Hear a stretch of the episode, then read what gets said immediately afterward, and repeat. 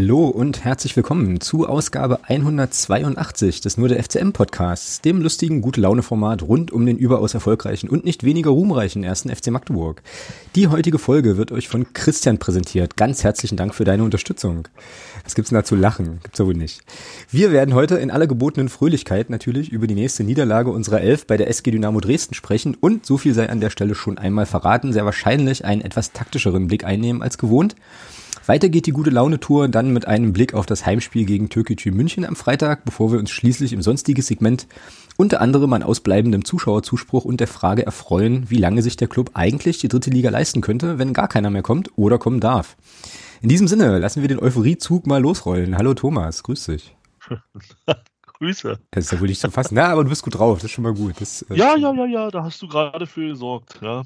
Na, immerhin. Irgendwas kann jeder. Das ist dann offensichtlich meine geheime Superkraft, das fetzt. So, und wir sind heute mal wieder zu dritt und haben uns den Jeremy eingeladen, den ihr vermutlich besser von Twitter oder Instagram als at Virtual Football kennt. Hallo Jeremy, schön, dass du dabei bist. Grüße in die Runde. Danke Hi. für die Einladung. Ja, sehr, sehr gern. Ähm, sehr, sehr gern, sehr, sehr verdient. Ähm, weil du ja unter anderem auch so schon so ein bisschen angeteasert hast, was wir heute besprechen wollen, nämlich die taktischen, äh, taktischen Fragen rund um den Club. Aber bevor wir das machen können, ähm, ja, würde ich dich bitten, dich einfach nochmal ganz kurz äh, vorzustellen, damit die Leute wissen, mit wem sie es zu tun haben werden in den nächsten, na, so sieben bis acht Stunden, die wir hier aufnehmen müssen. äh, ja, ich bin Jeremy, ich bin 23 Jahre alt, äh, gebürtiger Magdeburger, aber wohne in Leipzig, habe hier meinen Bachelor studiert in Wirtschaft, mache jetzt noch meinen Master und bin leidenschaftlicher Clubfan, seit ich relativ klein bin. 2004 war ich das erste Mal beim Spiel. Und äh, ja, man nimmt die Zeit so mit, ne? Genau, genau. Und ihr kennt mich auf Twitter und, und Instagram halt unter Virtual Football, wo ich euch versuche, immer mal einen anderen Blick auf den FCM zu geben. Leidenschaftlich finde ich schon mal gut. Da kommt das Wort Leid drin vor. Das ist schon mal nicht schlecht. Es passt thematisch, meinst du, zu unserer heutigen Sendung? Ähm nee, nee, einfach zu unserer derzeitigen Situation. Also ja, Doch das, wir leiden alle etwas. Das ist wohl wahr. Äh, Jeremy, du hast ja äh, einen ganz guten Draht irgendwie zum, zum Jugend, äh, zur Jugend beim FCM und äh, ebenso diese, äh, auch diese taktische Perspektive. Wie kommt denn das? Habe ich mich äh, sowieso gefragt und gedacht, ich nutze die Chance jetzt mal, äh, ja, dich zu fragen, wo das, äh, also wie, wie das zustande kommt. Naja, äh, zur Jugend einerseits, äh, wenn man ja doch gerne mal guckt, was so die eigenen Talente machen, das ist ja immerhin die höchste Mannschaft unseres EVs, wenn mhm, man es mal so sieht. Ja. Und äh, gerade weil das für den FCM eigentlich ein ziemliches Aushängeschild ist, eine U19 in der Bundesliga zu haben, hat nur ein gutes Viertel ungefähr der Drittliga-Teams. Mhm. Ähm, ja, finde ich, dass der, dass der U19 einfach mehr Betrachtung zukommen sollte, als immer mal nur diesen Ergebnisticker vom FCM. Mhm. Und weiterhin, äh, ja, das Taktische einfach, weil ich mich relativ ja, ausführlich für Fußballtaktiken und so weiter interessiere und da dann auch gerne mal einen Blick drauf werfe. Ist vorher beim FCM mir nie so aufgefallen, wenn er im Stadion ist, aber wenn man sich das hier Bolzer am TV anschaut, dann sieht das dann doch ein bisschen anders aus und hat man aber nochmal einen anderen Blick. Das, oh, oh, ja. Das stimmt, das verändert die, die Perspektive, beziehungsweise bei mir war es ja sogar andersrum. Ne? Ich habe ja so die ersten Spiele äh, alle am TV gesehen und war dann gegen Viktoria Köln im, im Stadion und hatte da also sozusagen, naja, war noch konsternierter als vorm, vorm TV so. Also das ähm, geht irgendwie offenbar auch andersrum. Aber äh, das könnte, könnte ja auch gut zu tun haben mit äh, der Stimmung, die dann halt im Stadion ist, wenn du sonst im, mhm. im Block stehst. So, da hast du ja, sagen wir mal, mindestens 70 Minuten noch aufbauende Stimmung. Mhm, ähm, da fährt man nicht so hinten ab. Hier fährt man wahrscheinlich aktuell schneller in Tief. Ja, na und vor allem, äh, ja, ist die Stimmung zumindest, also ich glaube, ich hatte, das hatte ich letzte Woche, glaube ich, auch schon kurz erzählt. Ich, also die Stimmung empfand ich da in dem Block 8, wo ich war, äh, auch als irgendwie negativer als das, was wir auf der Nordtribüne normalerweise sonst haben, weil ja da Block U eigentlich schon immer Wert drauf legt äh, oder gelegt hat oder lange Wert drauf gelegt hat in der letzten Saison zumindest da auch zu supporten und das alles ein bisschen positiver äh, zu sehen und irgendwie war das da ähm, bei vielen, vielen Menschen im Block 8 irgendwie anders. Also es war dann schon relativ schnell so, dass die dann auch anfingen, dann irgendwie die eigenen Spieler so voll zu pumpen, was ich jetzt die letzten Jahre so gar nicht kannte. Und dann fielen da so Worte wie irgendwie Luschen und Versager und so. Und ich dachte so, Alter, das ist immer noch unsere Mannschaft. Das gibt's was, das stimmt denn nicht. Aber das stimmt schon, klar, wenn dann halt äh, so die Stimmung entsprechend ist, dann ähm, ja, kann das die Wahrnehmung schon auch nochmal trüben. Ja.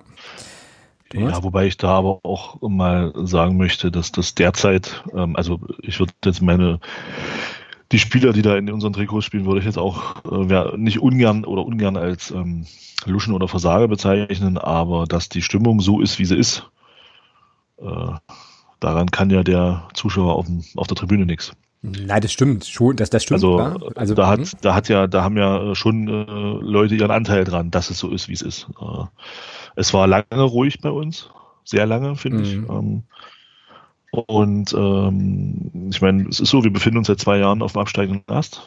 Ja, wir sind abgestiegen aus der zweiten Liga, wir sind letztes Jahr fast abgestiegen, wir sind jetzt wieder auf dem Abstiegsplatz nach vier Spielen. Meine pessimistische äh, Vorhersage für die ersten vier Spiele war so, ist, es ist sogar noch schlimmer als das, was ich gedacht habe. Ja, ich ging ja von drei Punkten aus nach vier Spielen. Wir haben tatsächlich einen. Mhm. Ähm, Aber wir haben auch ein Tor. Wir wollen ja positiv äh, Ja, ja, das stimmt. Das wir stimmt. hätten wir haben drei Tore haben können. Nee, wir haben vor allem, wir haben vorne dreimal zu null gespielt. Das ist schon, das ist schon eine Leistung. Also, ähm, und äh, nein, nicht also, ernst genommen, aber ist okay, ist nicht schlimm.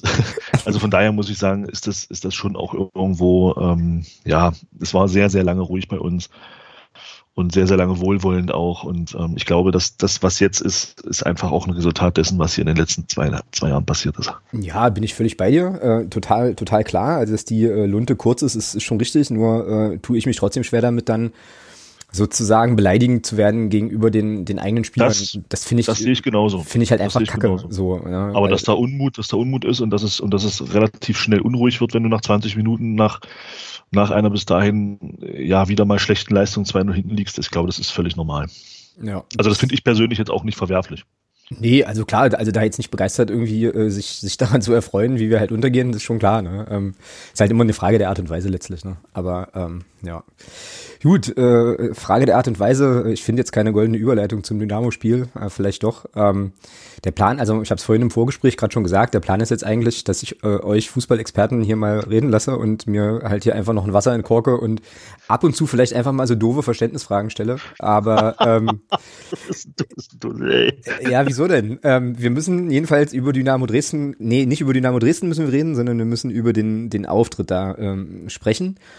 Ähm, ich habe die erste Halbzeit verpasst, weil ich unseren Alterspräsidenten äh, quer durch Magdeburg gefahren habe. Hab da bitte? Sei froh. Naja, ich habe mir dann aber tatsächlich heute noch mal die ersten 30 Minuten angeschaut. Mehr habe ich nicht, nicht geschafft und das war schon. Jetzt äh, erzählt, dass du das toll fandest. Nee, das war ernüchternd. Das war tatsächlich, okay, das war tatsächlich ernüchternd. Ja, das war tatsächlich ernüchternd, weil es da so, so Sachen gab, wo ich so dachte, also das hat mir dann, also Jeremy hat es ja vorhin gerade schon nochmal gesagt, ne, das hat mir dann nochmal so ein bisschen, so ein bisschen so die Schuhe ausgezogen. Ähm, vielleicht kommen wir oder komme ich dann nachher im weiteren Verlauf nochmal drauf. So Stichwort keine Automatismen, dadurch auch kein Tempo und so. Also alles ganz schön, ganz schön gruselig. Ähm, aber ich überlasse euch jetzt erstmal erstmal so das Feld und vielleicht können wir einfach anknüpfen an, an das, was du aufgeschrieben hast, Jeremy, ähm, mit ja, der Problematik im Aufbauspiel, die äh, sich ja äußerte darin, dass äh, Tore Jakobsen äh, immer schön den Ball bekam und dann eigentlich nichts mehr ging. Also äh, ja, nimm uns doch da vielleicht einfach nochmal so, so ein bisschen mit. Was war denn jetzt äh, eins der Probleme, die wir, die wir in dem Spiel hatten? Und Thomas steigt dann einfach ein und äh, wenn ich dann hier Stopp drücken soll, sagt er einfach Bescheid oder ruft mich an oder so, ja. Dann. naja, kurz zusammengefasst liegt es eigentlich daran, dass wir warum auch immer in dieser Saison Jürgen Jasula wieder als zentralen Mittelfeldspieler und äh, Sechser beziehungsweise Achter ansehen. Er aber in seinem Alter, was jetzt auch gar keine Kritik an sich an ihnen ist, äh, diese Position einfach nicht mehr erfüllt. Und ähm, das drückt sich dann halt so aus, dass er sich oft auf eine Libero-Position zurückfallen lässt. Und wenn man dann nur ein 4-4-2 spielt, was ja dann quasi ein 5-3-2 wird mit einem zentralen Mittelfeldspieler, dann bist du halt in der Zentrale dicht. So, vor allem wenn Dynamo, die haben halt ihr 4-2-3-1 bzw. 4-3-3 gespielt. Die hatten stets drei Spieler in der Zentrale, die dann äh, sich auf Tore Jakobsen stürzen konnten, sobald er den Ball hatte. Äh, so bekommst du kein Aufbauspiel hin. Also zum Beispiel Thomas hat ja in den vergangenen Folgen auch schon ein paar Mal gesagt, er würde gerne mal Doppelpässe bei uns sehen. Das ist halt schwierig im Mittelfeld, weil wir hatten ja gar keine weiteren Spieler da. Ja, das ist ja das, was du sagst. Ja, Im Prinzip ist das, ist das ja diese Grundordnung, wobei ich sagen muss, an sich ist das ja gar nicht, das ist das ja gar nicht dumm, äh, im, im, im Spielaufbau zu sagen, du ziehst, du ziehst den Jürgen Jasula zurück, dann lässt sich zwischen die Verteidiger fallen, zwischen die beiden Innenverteidiger. Das Problem ist dann in meinen Augen, dass du, dass du mit den Verteidigern nicht breit genug stehst und dass die, und dass die äh, Außenverteidiger nicht hoch genug stehen. Weil dann würdest du, dann würdest du die ganze Sache auseinanderziehen und dann, dann, dann machst du das Pressing auch von, von Dresden kaputt. Ein Stück weit. Das ist ja das nächste zu dem, was du sagst. Das kommt ja noch dazu. Das dass wir dann einfach nicht breit genug stehen. Also wenn du, wenn die, wenn die Innenverteidiger dann einfach breiter stehen würden und die, und die, und die Außenverteidiger einfach äh, höher stehen würden, hättest du auch wieder Dreiecksbildungen. Dann kannst du, dann könntest du auch dort wieder spielen mit, mit Tore Jakobsen dann, ich sag mal, als, als der Spieler, der dann nicht angegangen wird, der dann den Ball verteilt. Aber du hast ja, es ist, wie du schon gesagt, beschrieben hast, es ist zu eng. Ja, und Dresden fällt es dann sehr, sehr leicht im 4-3-3, da vorne alles zuzustellen. Und dann muss der lange Ball kommen, wie du es beschrieben hast. Und das ist eben das große Problem. Ja, Aber das ist halt glaube, halt auch ich, ich glaube, die Hoffnung war so ein bisschen, dass äh, Dynamo vielleicht versucht, direkt die Zentrale zu decken und dass deswegen Lücken auf Außen sind. Aber die haben halt Tore Jakobsen erstmal gewähren lassen und der stand eigentlich fast immer blank, sodass der Pass in 90 Prozent der Fällen zu ihm kam und erst dann wurde gepresst. Ja, und dann hast du entweder eine Dribbling-Situation in Unterzahl oder er passt zurück zum Verteidiger und dann bist du einmal in der Pressingfalle in Dynamo und dann beutest du den Ball halt wirklich nur noch nach vorne. Ja, genau. Und da fehlt dann eben, ich weiß nicht, ob dir das aufgefallen ist, ähm, Dresden stand ja auch mit seinen Außenverteidigern sehr, sehr hoch. Und auch die, und auch die Halbpositionen im, im Dreier-Mittelfeld standen ja teilweise auch sehr hoch. Und diese Räume, die hättest du auch mit Tore Jakobs, wenn, wenn, wenn er da einfach ähm, dann diese, die, die Bälle in diese Räume spielt. Das hat aber, wurde aber auch nicht gemacht, weil diese Räume auch nicht angelaufen wurden. Mhm. Und das ist halt auch so ein Ding, ja. Also Dresden macht, steht extrem hoch die Außenverteidiger standen ja teilweise wirklich an der Mittellinie und diese Räume, die du dann da hattest, die haben wir ja gar nicht bespielt. Und das, obwohl wir eigentlich mit, ähm, mit, ähm, mit Rafa Obermeier und ähm, dem Franzke äh, dort auf den Außen auch schnelle Leute hatten. Also du hättest diese Räume ja durchaus bespielen können, aber wir haben es ja gar nicht gemacht. Ich, äh, das ist ja das nächste. Ich würde gerne drei Fragen äh, mal reinwerfen. Ähm, also sozusagen zwei Vokabelfragen und dann halt auch nochmal eine Systemfrage und dann knüpfen wir da gleich nochmal an. Ähm, Jeremy, du hast gerade von der, von der Pressingfalle gesprochen und Thomas, du hast das Thema, also den, den Begriff Halbräume verwendet. Ich kann mir da unter beidem was vorstellen, aber vielleicht könnt ihr einfach nochmal kurz, äh, kurz sagen, was das heißt. Also was ist eine, also wie, was bedeutet in die Pressingfalle tappen, Jeremy? Naja, mit Pressingfalle ist im Grunde gemeint, wenn ähm, der Gegner in Gemeinschaft das Pressing auslöst. Das ist das, was wir bei uns nie sehen, weil bei uns Pressing nur Christian Beck alleine spielt. Mhm. Ähm, das ist, wenn mehr, also für, für uns Magdeburg, das ist, wenn mehrere Leute gleichzeitig versuchen, den Ball zu erobern. Okay. Ähm, das, das, was ja, unter Hertel, das, was unter Hertel gespielt hat. Genau, das, genau. genau. Wer, wer, sich noch dunkel zurückerinnern kann. Ja. Und ähm, wenn du halt einmal diese Drucksituation ausübst, das heißt, während beispielsweise Tore Jakobsen den Ball zum Innenverteidiger zurückspielt und da wird der Druck ausgeübt, dass drei, vier Dynamo-Spieler gleichzeitig auf den Ball zugehen und die Räume eng machen, dass ein kurzer Pass nicht mehr möglich ist, mhm. ähm, dann schaffst du halt eine hohe Fehlerquote beim Gegner einfach. Ah ja, okay. Kann natürlich, wenn du, wenn du darauf gut, gut reagierst, kannst du das super ausspielen, weil wie Thomas schon beschrieben hat, die Halbräume sind dann halt frei. Die musst du dann allerdings auch besetzen. Genau. Jetzt muss Thomas noch schnell erklären, was die Halbräume sind und wo die sich befinden. Ja. ja Im Prinzip sind das die Räume hinter den Achtern. Also wenn der, wenn die Achter dann weit nach vorne aufrücken, das sind die Räume, die, die auf diesen Halbpositionen, in diese Räume, da müssen wir halt reinspielen, da müssen wir hinkommen. Und auch hinter die Verteidiger, da müssen wir hinkommen. So, und das hat aber komplett gefehlt, weil da einfach der Mut auch gefehlt hat. Ich denke mal, es war auch taktisch bedingt. Ich glaube, das war auch Vorgabe vom Trainer, äh, da eben nicht so offensiv. Das ist zumindest das, was man so aus den, aus den Äußerungen nach den Spielen, nach dem Spiel, finde ich, nehmen kann. Dass das schon gewollt war, dass du erstmal kompakt stehen willst und eben nicht in, in, in Kontersituationen rennen willst.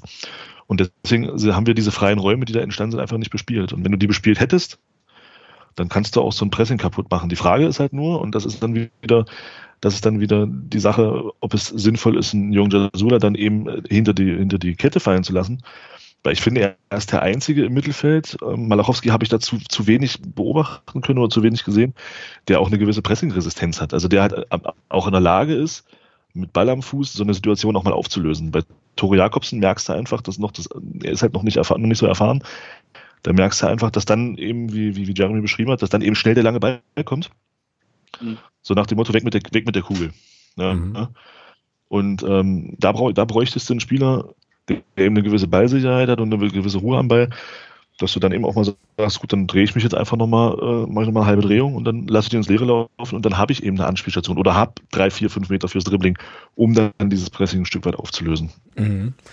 Jetzt habe ich die nächste Frage, ähm, die wahrscheinlich auch wirklich eine, eine vollkommen bekloppte Verständnisfrage ist, aber ähm, Ihr habt vorhin davon gesprochen, dass wenn Jasula sich so tief fallen lässt, dass wir dann so ein 5-3-2 haben, also quasi drei Leute im Mittelfeld und Dynamo spielt jetzt ein 4-3-3, also quasi auch drei Leute im Mittelfeld. Und wenn doch jetzt dann der Ball zu Jakobsen kommt und drei Leute Jakobsen anlaufen, also die drei Mittelfeldleute, dann müssten doch bei uns eigentlich immer zwei Leute im Mittelfeld frei sein.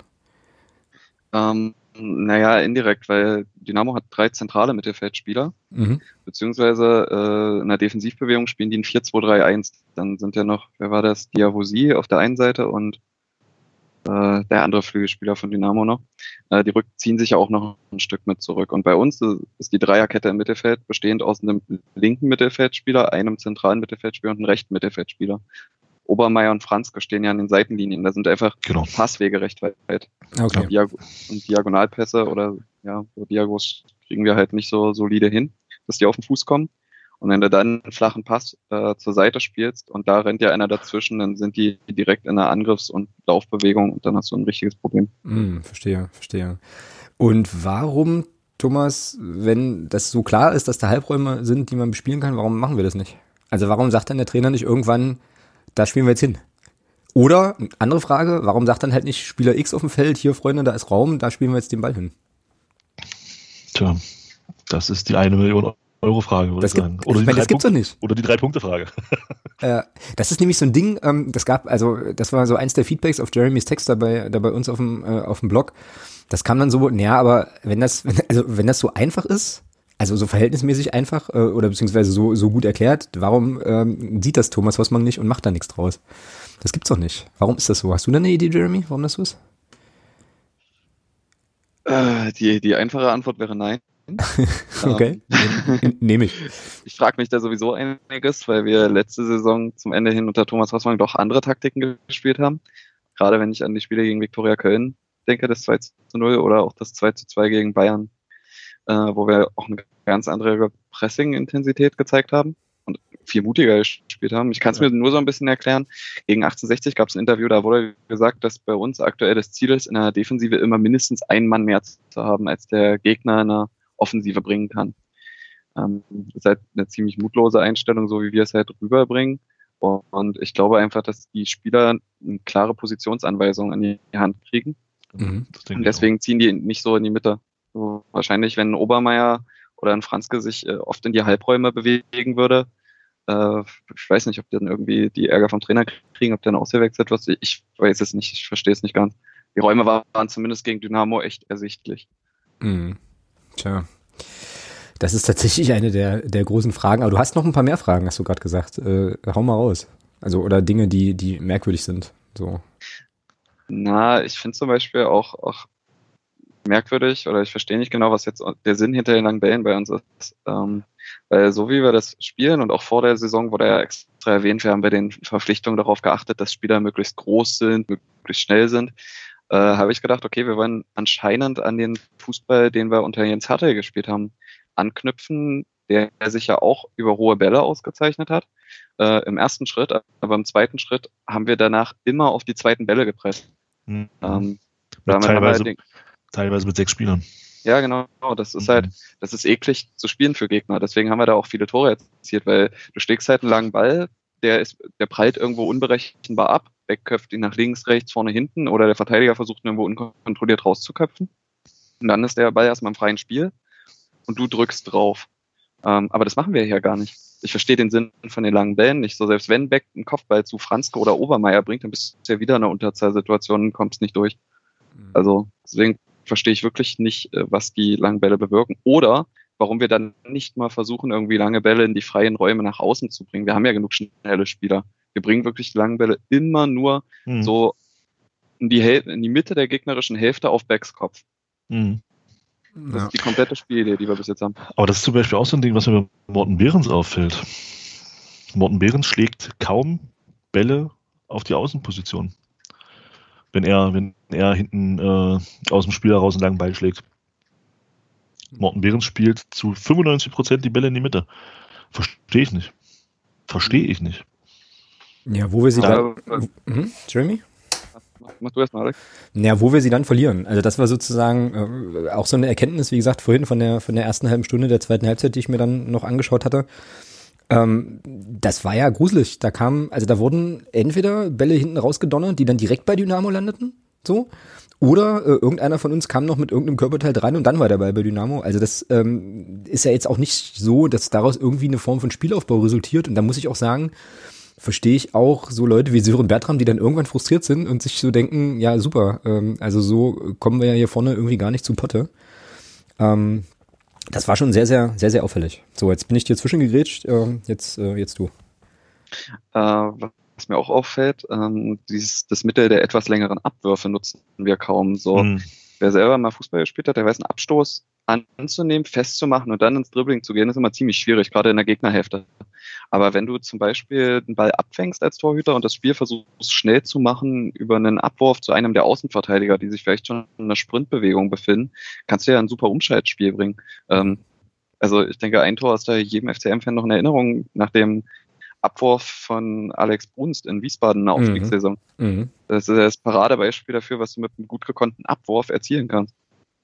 Das benutzen wir ja gar nicht. Und ich sag mal, ein Abwurf ist halt relativ genau. Also ein Torhüter im Profifußball kann so einen Abbruch schon Meter in Oben bringen. Mhm. Ja. ja, das stimmt. Also das, das, hatte, ich hatte das ja letzte Woche schon gesagt, das war gegen Köln, war das einmal wirklich sehr, sehr auffällig in der, in der ersten Halbzeit. Ähm, da lagen wir 2-0 hinten und ähm, war ja auch so, Morten Behrens fängt eine Flanke ab und Obermeier und Steininger starten auf ihren Außenpositionen sofort. Das fand ich, das fand ich, das fand ich gut. Ja, aber dann kam der Abwurf nicht. Äh, Morten Behrens guckt sich den Ball noch fünfmal an und äh, hat, hat wahrscheinlich erzählt, dass acht Kölner dann hinter der Mittellinie sind und dann hat er den Ball nach vorne geschlagen. Also da habe ich mir auch gedacht, Mensch, warum wirfst du den denn nicht einfach da die, die 40 Meter oder die 30 Meter da auf die Außenposition, ja. Mhm. Also. Naja, und das ist eine, äh, das ist meiner Meinung nach, also korrigiert mich da bitte, wenn ich da falsch liege, aber das ist eine Sache, die man, die man üben kann und die von, also aus meiner Sicht, glaube ich, auch was mit Automatismen einfach zu tun hat, dass sozusagen irgendwie für alle klar ist, jetzt in Spielsituation XY laufen wir an Position Z und kriegen dann da auch den, den Ball, weil eben die Person, die dann den Ball ins Spiel bringt, auch weiß, wo sie ihn hinwerfen oder schießen muss. So, und das scheint nicht, äh, das scheint nicht zu verfangen bei uns. Ich habe dann, ich habe mir hier meine Szene rausgeschrieben noch aus der 16. Minute, ähm, wo mir das so richtig auffiel. Das war, äh, war eine Szene mit, mit äh, Corbinian Burger, der kriegt, ähm, also ist ja, hat jetzt nichts mit Abwurf zu tun, aber mit Ballgewinn und Umschalten. Der kriegt, ähm, also der gewinnt einen Ball im, äh, im eigenen, also im defensiven Drittel und hat dann gar keine Anspielstationen, weil offenbar niemand so richtig weiß, wo er sich hinbewegen soll. Ne? Also die gucken ihn dann alle an. Okay, Burger hat einen Ball, jetzt gucken wir mal, was wir machen. Und ähm, ja, hab dann halt so gedacht, naja, eine gute Mannschaft weiß dann wahrscheinlich, Spieler XYZ startet und dann kommt da auch die Kugel irgendwie hin. Bei uns scheint das nicht der Fall zu sein. Das ist immer irgendwie so, okay, jetzt erstmal gucken, wo stehen alle und was machen wir jetzt? Und das ist ja eine Tempo- und eine Zeitfrage. Ähm, und da dachte ich mir so, das muss man doch einüben. Oder, also, ist das eine Sache, jetzt triggere ich Thomas so ein bisschen, ist das eine Sache, die zu tun hat mit den Neuzugängen, äh, mangelnder Synchronisierung, ja so Sachen, also oder wie ist das einzuordnen? Ja, ich guck's mir, ich, nee, ich guck's mir, ich guck's mir gerade an. Ach so, du hast die Szene quasi richtig. Ich habe die Szene gerade gehabt, ja. Dann geht äh, Diabusi wieder drauf und äh, holt einen Einwurf für Dresden raus. Naja, aber der genau. Burger hat sozusagen eigentlich, also wenn da jetzt, wenn das jetzt klicken würde, ne, wenn die jetzt alle irgendwie, äh, wenn da jedes Zahnrad ineinander greifen würde, dann hätte Corbinian Burger, glaube ich, gleich eine Idee, wo er hin, wo er den Ball hinspielen kann. Aber ähm, so wie ich das gesehen habe, stehen da irgendwie alle gedeckt so und gucken erstmal, so dass der eigentlich gar nicht anders kann, als den Ball zu verlieren letztlich. Also, oder? Ja, das ist halt auch ein großes Problem. Das, aber das ist ja das, ähm, was, was, was Jaron auch schon beschrieben hat. Wir rücken dann auch zu pomadig hinten raus, wenn wir Ballgewinn haben. Aber das ist dann vielleicht tatsächlich auch der Tatsache geschuldet, was, was vorhin gesagt wurde mit der Geschichte, dass wir im Defensivverbund immer einen Gegner mehr haben oder einen, einen Spieler mehr haben wollen, als Gegner da sind. Und dann laufen eben nur drei Spieler los, anstatt vielleicht sechs, um dann äh, richtig umzuschalten. Ne? Mhm. Ja. Also ich, ich fand, ich fand, das ist jetzt, das kann man jetzt schwer miteinander vergleichen, aber ähm, ich fand es beeindruckend gestern äh, Deutschland-Schweiz, wie die Schweizer das gespielt haben. Das war taktisch sehr, sehr, sehr hohes Niveau. Bei Ballgewinn, wie die umgeschaltet haben, das war, das war Lehrbuch. Das hat richtig Spaß gemacht. Ballgewinn und dann gingen die, gegen die Poster ab. Also dann sind die wirklich mit drei, vier, fünf Spielern da in die gegnerische Hälfte marschiert und der ballführende Spieler hatte dann auch Anspielstationen. Ja? Und das ist eben das, was bei uns dann komplett fehlt. Du hast dann Ball und dann hast du aber keine Anspielstation. Beziehungsweise die Anspielstationen, die du hast, die sind gedeckt. Mhm. Ja. Ja, wie Ginge das besser? Also was wäre sozusagen, was wären sozusagen Möglichkeiten, einfache Möglichkeiten, ohne jetzt irgendwie äh, sozusagen den Mega-Taktik-Nerd einzukaufen, äh, um quasi so ein Offensivspiel so hinzukriegen, dass wir zumindest mal flüssig äh, in, in einen Angriff kommen, Jeremy? Naja, das kommt drauf an, was, was der Trainer oder was man sich halt vorstellt. Entweder man will eine Defensivtaktik beibehalten, dann muss das Modell am Ende so ähnlich aussehen, wie wir es unter Jens Hertel gespielt haben. Damit will ich jetzt hier gar nicht nur Hertel Lobpreisen, aber ähm, dann kannst du gerne lange Bälle schlagen, kannst auch relativ tief stehen, musst dann aber wirklich konsequent auf zweite Bälle pressen und einen richtigen Plan fürs Umschaltspiel haben. Mhm. Also da musst du halt Laufwege entwerfen, wie du über drei, vier Stationen und schnelle Sprints nach vorne kommst und Torchancen erzielen kannst. Oder du sagst, okay, nee, das Umschaltspiel wird nichts für uns, dann musst du halt dir überlegen, wie du es schaffst, äh, eine Ballbesitztaktik zu entwerfen. Das würde allerdings ein bisschen länger dauern, vermutlich. Also länger dauern im Einüben, meinst du? Ja. Ja. Okay. Ballbesitz ist schwieriger als, äh, als defensiv. Hm. Deswegen, deswegen hast du ja auch, äh, wenn du guckst, kannst du ja mal gucken. Ähm, Pep Guardiola hat ja damals gesagt, Deutschland ist ein, ist, ist ein Konterland. Du hast in Deutschland viele, viele, viele Mannschaften, die eben ähm, ihre, ihre Grundtaktik so auf Kontern und Umschalten legen. Und ähm, während du zum Beispiel in Spanien eigentlich 80 Prozent der Mannschaften wollen dort Fußball spielen. Ja, die wollen Ball, die wollen spielen. Mhm. Und in Deutschland ist es eben tatsächlich so, dass viel Wert auf, auf, auf Konter- und Umschaltbewegungen gelegt wird. Und ich finde das in der dritten Liga teilweise sogar noch richtig, also richtig krass. Ähm, du hast in der dritten Liga, finde ich, bis auf Bayern 2, finde ich keine Mannschaft, die wirklich konsequent auf Ballbesitz spielt. Das ist nur Bayern 2, die da auch diesen Anspruch haben, äh, so zu spielen. Und das ist schon ganz interessant. Also da musst du natürlich dann für dich auch ein Stück weit das entwerfen. Und wie, wie Jeremy schon sagt, also Ballbesitz, glaube ich, da brauchst du locker zwei, drei Transferperioden, dass du da auch die entsprechenden Spieler dann noch bekommst. Mhm. Ja, gut. Obwohl da noch ganz witzig ist, ein, wenn ich kurz dazwischen grätschen darf, äh, der Aufsteiger SC Verl setzt permanent auf Ballbesitzspiel. Okay, da habe ich jetzt noch nichts zu sehen. Die, die, ja, ja, die, sehen, wir ja, die sehen wir ja am Dienstag. Genau, die, die können uns das am Dienstag aufzeigen, wie das funktionieren kann. Mm, naja, gut, Aufsteiger, eingespielte Truppe, ähm, da schwant mir schon wieder. Keine Neuzugänge, keine Verletzten, naja, ist klar, genau. Ja. Nur, erfahrene, ja. nur erfahrene Spieler, übrigens da auch. Ja, ja. Auch nochmal ein Fun-Fact: äh, Dynamo hatte zwei 19-jährige Außenverteidiger. Ähm, wenn ich das richtig aufgeschnappt habe vorhin in der Übertragung. Ich gucke gerade nochmal. Äh, nee, gar nicht. Das ist Quatsch. Chris, hä? Wenn ich jetzt im richtigen Spiel. Chris Löwe ist keine 19 mehr. Also. Nee, aber was hatten, was hatten der dann da vorhin erzählt? Warte mal, aber der Kulke. Kulke ist 19? Ist Königsdorfer ist 19. Ja, Kevin, ach, Kevin Ehlers hier in, der hier in der Innenverteidigung, der ist auch noch 19. Also die beiden Spieler rechts, die beiden Spieler rechts und links vom Mai. So. Ja. Naja, und wir haben halt äh, Nachwuchsspieler oder, oder Spieler in der Altersklasse, die halt irgendwie auf der Bank sitzen und so gar keinen, gar keinen Stich sehen. Ne? ist schon, schon interessant, dafür aber einen 32-jährigen Bitroff, ähm, den ich jetzt eigentlich nicht so verkehrt fand ja, in dem nächsten Spiel. Wie habt ja, ihr den gesehen? Absolut fand den völlig solide. Ja, genau. Ja. Unauffällig, was jetzt erstmal, was jetzt erstmal keine, kein, nicht schlimm ist. Ähm, hat seine Seite da weitestgehend nicht, also ich fand, ich fand dafür, dass er dann äh, einen Königsdörfer als Gegenspieler hatte, der nur auch nicht der langsamste ist, ähm, mhm. hat er das schon gut gemacht. Also, das war schon okay. Königsdorfer ist übrigens auch erst 19. Mhm. Der hat unsere A-Jugend letzte Saison, glaube ich, drei Buden eingeschenkt. Echt? Ja? Ach, krass. Mhm. Vor allem war der auch lang, länger verletzt. Äh. Ja, irgendwas machen die anders als wir. Was auch immer. Keine Ahnung. Naja, ein Beispiel. Andreas Müller hatte doch ein starkes Debüt gegen 1860.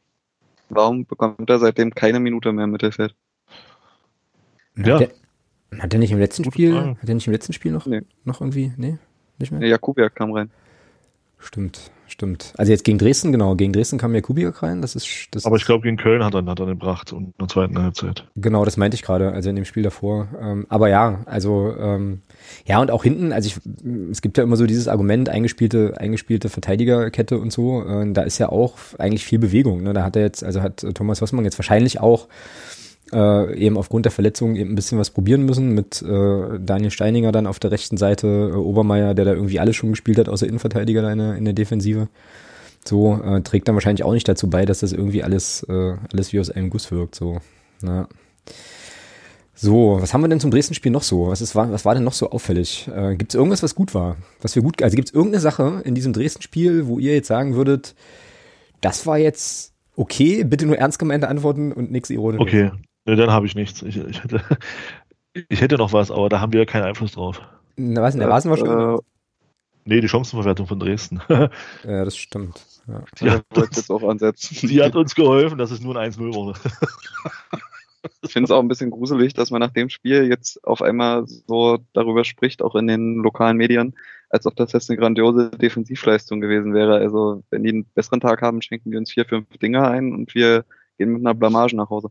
Mhm. Ja, alleine Hosina hätte drei machen können, zwei Meinungen machen müssen. Also. Mhm. Ja, der Hosina kam aus Chemnitz, ne? Ja. Warum spielt er jetzt da und nicht? Na, egal, ist, äh, ist, auch, ist auch Wurst. Ähm, ich hatte jetzt gerade noch eine Sache. Hab ich jetzt aber wieder vergessen. Oh Mann. Trainingsbedingungen. Trainingsbedingungen. Klar. Ja. Trainingsbedingungen sind bestimmt besser, das kann schon sein. Am Geld ähm, kannst du dich legen, denn am Geld sind bei uns ja noch keine Transfers gescheitert. Genau, genau. Oh, das gibt's doch nicht. Es war irgendwie, na, vielleicht kommt mir das noch, kommt mir das noch in den Sinn. Stichwort, was war gut? Hm. Tja, also nicht so richtig, äh, nicht so richtig Sachen, die, äh, die euphorisch machen tatsächlich. Hm. Naja, ich sag mal, was man schon, was man schon sagen kann, in meinen Augen, ist, ist ähm, also zwei Sachen. Das ist aber mehr auf Spieler bezogen. Also zum einen das Comeback vom Tobi Müller. Ich fand schon, ja, dass stimmt. er hinten, dass er hinten schon eine gewisse, ja, eine andere Stabilität reingebracht hat als, als vorher. Und das Comeback vom Dodo Ernst. Ich fand die Einwechslung, äh, er hat tatsächlich für Belebung gesorgt auf der rechten Seite. Das sind schon zwei positive Sachen. Also gerade Dodo Ernst, glaube ich, kann, äh, wird äh, sehr, sehr wichtig, könnte sehr, sehr wichtig sein, dass er wieder da ist. Mhm. Ja, stimmt. Ich denke mal nicht, dass es im nächsten Spiel schon für Anfang an reicht, für Spiel von Anfang an reichen wird, aber ähm, es ist gut zu wissen, dass man ihn jetzt als Option hat von der Bank. Mhm. Ja, stimmt. Also das Comeback, das äh, stimmt, das kann man auf jeden Fall nochmal als positives, positiven Effekt dieses Spiels sehen. Ja, genau. Ja, wie lange äh, geht denn das jetzt noch gut, mit äh, der Art und Weise zu spielen, mit äh, den daraus wahrscheinlich ja weiterhin resultierenden Nichtergebnissen und äh, der, der Stimmung im Umfeld? Also wie viele Spiele hat Thomas Wassmann eurer Meinung nach noch, Jeremy? Hau mal raus. Ja, mit derselben Taktik spielen wie die letzten Spiele? Theoretisch sehe ich, also ich glaube nicht, dass er in einer englischen Woche entlassen werden würde. Das glaube ich nicht. Mhm. Ähm, also würde ich sagen, mindestens drei. Mindestens drei noch. Naja, und jetzt könnte man ja auch das Argument haben, ja, es gibt jetzt neue Spieler äh, und äh, Hör auf jetzt. Na was denn? Die müssen wir dann noch einbauen. Florian Karp so, hat noch gar nicht gespielt. Die neuen, diese jetzt, ach so, jetzt, okay. So, also sozusagen das Argument, naja, du kannst ja ihm nicht äh, ein paar neue, paar neue Tools an die Seite, also an die Hand geben und dann äh, setzt ihn aber vor die Tür. Also das würde auch tatsächlich nochmal für, für so drei Spiele sprechen. Wie ist dein, wie ist dein Eindruck, Thomas? Was glaubst du? Ja, ähnlich. Ich sehe es auch so. Also ähm, ich glaube nicht, dass, also wenn die Spiele jetzt tatsächlich so schlecht wären wie die, die, die jetzt, äh, die wir jetzt gespielt haben, die vier, ähm, dann glaube ich, äh, dann hast du nach der englischen Woche in meinen Augen kaum noch Argumente, da weiterzumachen. Ähm, wenn eine Weiter also wenn eine Entwicklung sichtbar ist, und du die drei Spiele dann nicht gewinnst, sag mal, du holst dann zwei Punkte aus diesen drei Spielen, du siehst mhm. aber, dass offensiv, äh, dass da was entsteht und dass da auch ein Plan vorhanden ist. Ich glaube schon, dann kann man auch weitermachen, in meinen Augen, erstmal noch. Also ich würde dann nicht, nicht äh, sagen, ich würde das immer, ja, klar, kannst jetzt einen Strich machen, Fußball ist ein Ergebnissport, keine Frage. Mhm. Aber ich würde schon, ich würde schon auch drauf gucken, ob, ob da eine gewisse spielerische Entwicklung sichtbar wird in den nächsten drei Spielen. Und das wäre, das ist jetzt tatsächlich für mich ähm, das Entscheidende, wenn du dann eben, sag ich mal, aus den drei Spielen zwei oder drei Punkte holst, aber du siehst eben, okay, man erspielt sich Chancen und hat halt einfach ein bisschen Pech im Abschluss oder was auch immer, oder Torwart hat einen überragenden Tag da hinten drin, ja, dann ist es eben so, ja, dann ist es, dann ist es völlig okay, aber so wie die letzten Spiele jetzt waren, dann bin ich bei Jeremy, dann drei Spiele und dann war's das. Naja, da muss was, da muss irgendwie was passieren, ja, das äh, stimmt. Ich habe jetzt übrigens, mir ist jetzt übrigens wieder eingefallen, was ich gerade noch, äh, noch anmerken wollte zum Dresden-Spiel. Aber jetzt ist jetzt nichts Positives, sondern eigentlich eher was, was bedenklich ist. Ich habe wenig Häme aus dem Dresdner Lager in unsere Richtung vernommen. Ja, ich weiß nicht, ich, ich, weiß nicht, wie euch das ging und ich finde, bei so einem Duell, äh, da frotzelt man sich ja schon äh, gern mal gegenseitig voll äh, und so.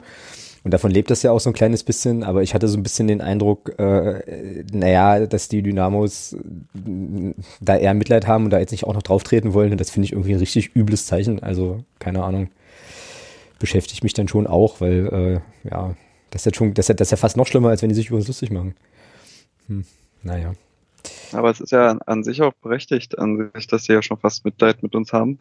Ich habe mal in einer Scouting-Plattform noch nachgeschaut, Ähm, also wir sind ja wirklich offensiv als auch defensiv absolutes Ligaschlusslicht. Mhm. okay, kannst also du das? Ich will das jetzt gar nicht nur, ich will das jetzt gar nicht nur festmachen an unserem Torverhältnis an sich. Also äh, wenn man sich so mit so ein paar taktischen Kennzahlen auseinandersetzt, ähm, also gerne wird ja auch die Expected Goals Kennzahl verwendet. Oh Gott, mhm. ich will es ja auch nicht wissen. Bei den Expected Goals sind wir ungefähr da, wo wir jetzt auch stehen, bei einem Tor, 1,5 wären es. Ähm, bei den vier, erwarteten, auf, vier Spiele, Entschuldigung, auf vier Spiele gerechnet oder, nee, oder im ja, Durchschnitt? Ja, auf vier, nee, auf vier Spiele. Ach du Scheiße. Musst dir mal vorstellen, ey, Alter. Ernsthaft? Boah. Ja. Ist das tatsächlich so schlecht? Ja. Ja, danke schön. Was willst du machen? Äh, Team lieber ehrlich als ähm, freundlich. aber bei den, bei den Gegentoren sind wir auch noch mit Abstand äh, schlechtestes Team. Wir müssten nämlich eigentlich bei knapp acht Gegentoren schon stehen. Morten Behrens. Ja, der ist auf Platz zwei der Torhüter mit den meisten gehaltenen Bällen. Krieg ich auch die meisten Bälle aufs Tor. Äh, ja, das stimmt fast. Wir haben die zweitmeisten Schüsse der Liga zugelassen und die ah. drittwenigsten Schüsse der Liga abgegeben. Ja, wir haben dazu noch den drittwenigsten Ballbesitz. Wer, wer, ist denn, wer, wer, ist denn bitte im Offensivabschluss noch blinder als wir? Geht das? Ja, ja warte, ich, ich schaue nochmal nach. Äh, dauert ein Momentchen. Äh, ich kann euch aber auch noch sagen, dass wir mit Abstand die schlechteste Pressingrate überhaupt haben. Also mit nicht. riesigem Abstand. Durchschnittlich lassen wir bei den Gegnern knapp 17 Pässe im Mittelfeld zu, bevor wir eine Defensivaktion starten. Ja, das äh, war aber gegen Dresden gerade in der Anfangsphase auch zu sehen. Das fand ich auch total krass. Ja, der Liga-Durchschnitt liegt bei 9,8. Ja, alles klar. So, und jetzt, und jetzt. tatsächlich nur 17, ja. Ich hätte gedacht, das sind 35, das sind 35 oder so. Also. Wir die Pässe im, im eigenen Drittel der Gegnermannschaft zählen noch nicht mit. Ah, zählt erst im. Hm. Okay. So, und dann frage ich mich jetzt natürlich wieder, ähm, eine Frage, die ich mich, die mich jetzt schon eine ganze Weile umtreibt, wenn das so ist, ja, und das sind ja nun Dinge, äh, die du, Jeremy, gerade gesagt hast, die man ja sehen kann eigentlich, ne? Also die sozusagen jetzt ein Bauchgefühl bestätigen, die das dann faktisch bestätigen. Wie kann es dann sein, oder welchen Zweck erfüllt dann ein offener Brief von Aufsichtsrat und Präsidium, da knabbere ich ja immer noch dran, aus dem, nee, jetzt mal ohne Spaß, meine ich ganz ernst. Ja, ja, aus dem, aus ja, dem sozusagen, aus dem sozusagen hervorgeht, dass doch eigentlich alles schick ist und wir jetzt einfach so weitermachen, weil wir uns ja in so einer Entwicklung befinden. Das ohne, also Leute, ohne Spaß jetzt, das geht mir nicht in den Kopf. Ich kann es nicht verstehen. Ich kann es nicht verstehen. Also entweder, entweder ist es so, dass ich jedes Mal wirklich komplett andere Spiele sehe und mir dann mal jemand sagen muss, wo der FCM läuft, oder da ist irgendwie ja, weiß ich nicht, eine ganz komische Wahrnehmung am Start. Oder es ist sozusagen der verzweifelte Versuch, das Umfeld zu befrieden, wo aber doch irgendwie klar ist, naja gut, wenn die, wenn die Hütte brennt, dann muss ich ja jetzt nicht davon reden, dass es nur im Papierkorb ein bisschen zündelt. So. Also das lässt mich wirklich ratlos zurück. Ich verstehe das nicht. Ich kann das nicht verstehen was da sozusagen der, der, der Sinn dahinter ist. Weil, also das sind ja nun Dinge, da sind ja so viele Sachen, auf die man eigentlich reagieren könnte, ähm, so, oder die man irgendwie versuchen könnte, zumindest, zumindest anzugehen und anders zu machen, und es passiert ja nicht. Passiert ja nicht. So. Und dann kann ich das nicht nachvollziehen. Äh, ja, also ihr, ihr, ihr, ihr seht mich konsterniert. Raff ich nicht. Wenn ihr es mir erklären könnt, gerne, ähm, bin ich sehr, sehr dankbar für. Aber ja. Nun ja. Ich komme gerade auf die Zahlen nicht so richtig klar. Aber, aber vom Torverhältnis her gibt es ja tatsächlich noch einen Tabellenletzten, der ist noch schlechter als wir. Und Grüße an Schalke. Ähm, äh, aber wir hatten halt noch kein Spiel gegen Bayern. Also vielleicht äh, kriegen wir gegen die auch acht Stück, wer weiß. Na, oder, wir also kriegen, oder wir kriegen die Kurve, stoßen den Bock um, tralala, bla blub und, äh, und alles geht aufwärts, aber mir fehlt da wirklich, traurigerweise, wir fehlt liegen, mir echt der Glaube. Wir liegen doch noch im Dreijahresplan. ja, ja, ja, ja. Ist richtig. Ja, ja, das ja, ist, äh, auch, auch das ist prinzipiell richtig. Und ich möchte gerne noch, das muss ich aber kurz noch, äh, noch checken. Moment, ich glaube, ich habe noch was Positives. Ähm, ja, das ist auch wichtig. Wartet kurz. Äh, dritte Liga, Tabelle. Dim, dim, dim, dim. Punkt. Ist 60 nicht Tabellenführer?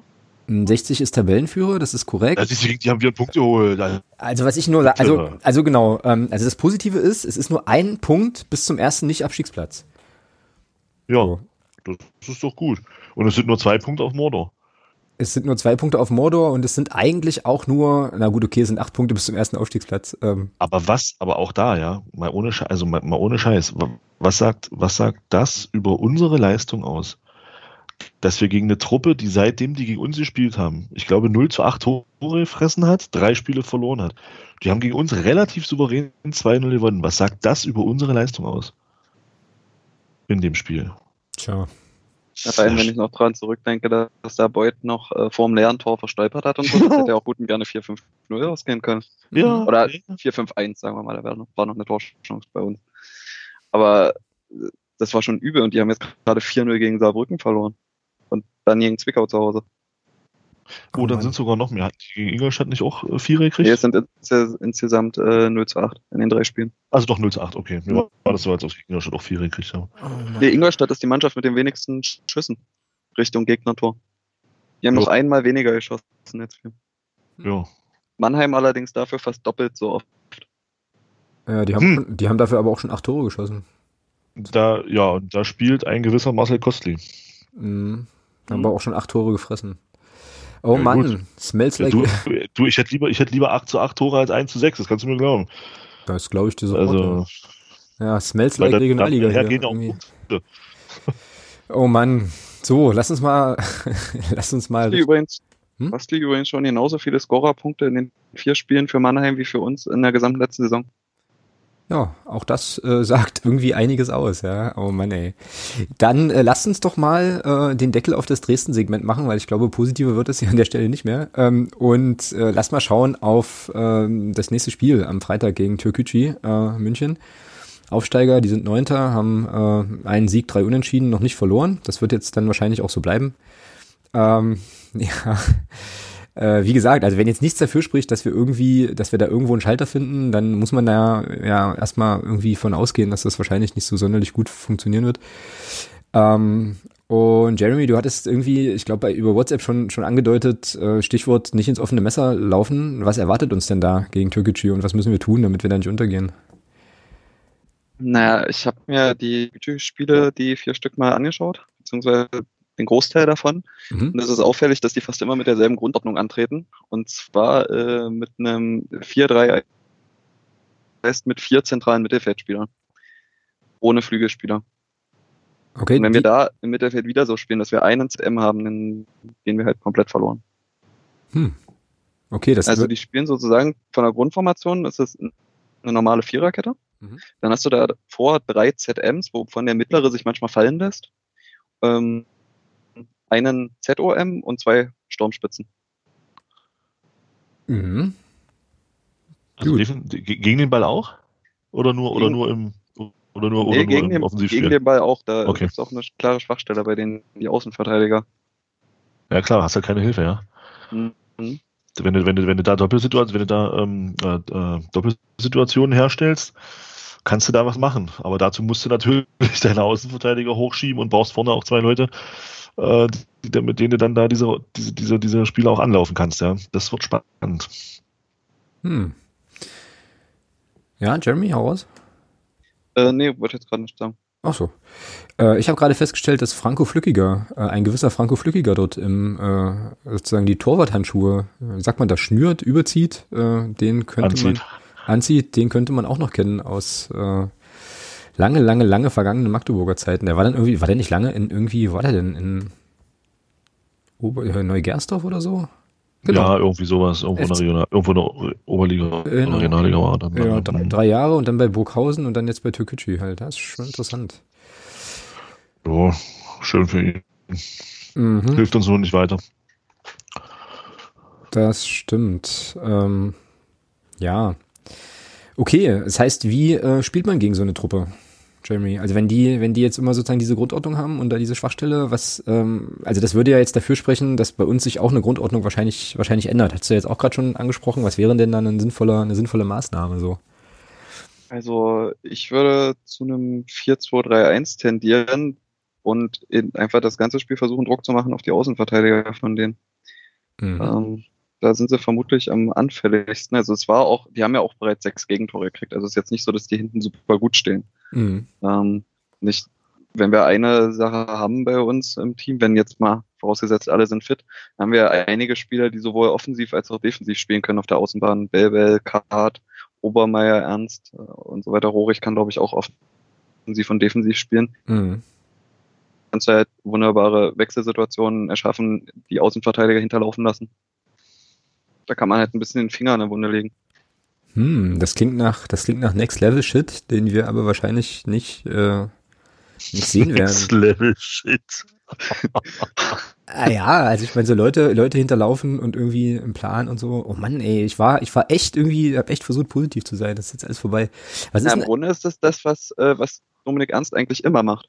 Mhm. Äh, Dominik Ernst hinterläuft einfach grundsätzlich den Flügelspieler und deswegen haben wir ja in der Hinrunde letzte Saison auch relativ viele Tore nach Flanken geschossen, weil der da einfach einen Doppel, manchmal Doppelpass mit dem offensiven Flügelspieler, rennt einfach die Grundlinie oder die Seitenlinie weiter und dann kriegt er nochmal einen Ball in den Lauf und schlägt die Flanke rein. Mhm. Wenn du halt nur einen Außenverteidiger hast, der kann sich ja nur auf eine Sache kritisieren, ob der Flügelspieler in die Mitte zieht oder wieder nach außen legt und dadurch kannst du da halt mit einer Überzahlsituation Räume schaffen. Mhm. Das klingt gut. Was macht eigentlich Leon Belbel? Ich habe jetzt gerade noch mal bei äh, transfermarkt.de hier den äh, hier Sperren- und Verletzungstab äh, aufgemacht. Da wird er nicht mehr nicht mehr geführt. Hat, hat da einer was gehört, Thomas? Nö, aber ich sag mal, wenn die, ich würde ich würd das sogar noch, ich würde äh, gegen den Gegner dann tatsächlich vielleicht sogar von der Viererkette abrücken. Okay. Im, im, im, Defen, im Defensivspiel. Also ich würde eine Dreierkette spielen, weil wenn, wenn es so ist, wie Jeremy sagt, ähm, dass die, dass die wirklich massiv aufs Zentrum äh, setzen, ähm, dann kannst du davon ausgehen, dass die auch in der Offensivbewegung, ähm, ich sag mal, vorne drin, in Anführungsstrichen, nur diese zwei Spieler haben werden. Und das kannst du mit drei Verteidigern auch wegverteidigen. Ähm, und dann hast du im Mittelfeld Überzahl. Wenn du dann 3-4-3 oder 3-5-2 spielst. Hm. Hättest du im Mittelfeld Überzahl, könntest damit Überzahl herstellen, hast auch die Außenposition besetzt und könntest eben das machen, äh, was, was auch gesagt wurde, dass du die Außenverteidiger da äh, immer wieder anspiel, angreifst und mit, mit zwei Spielern dann wäre vielleicht eine Option, ne? Weg von der Viererkette, weil dann hast du einen Mann mehr im Mittelfeld, mit dem du Fußball, mit dem du dann spielen kannst. Valide Option? Ja, ja definitiv. Ähm, man muss halt ein bisschen gucken, die Tore bei denen sind immer auf eine ähnliche Art und Weise gefallen. Die haben halt einen herausragenden Spieler. Das ist äh, Sarara, der damals auch bei Reuter Fürth, glaube ich, in der Bundesliga ein mhm. guter Kicker war. Mhm. Und äh, der zeigt halt die Saison auch, was er kann. Der hat schon sieben Torbeteiligungen. in vier Spielen. Das ist nicht schlecht.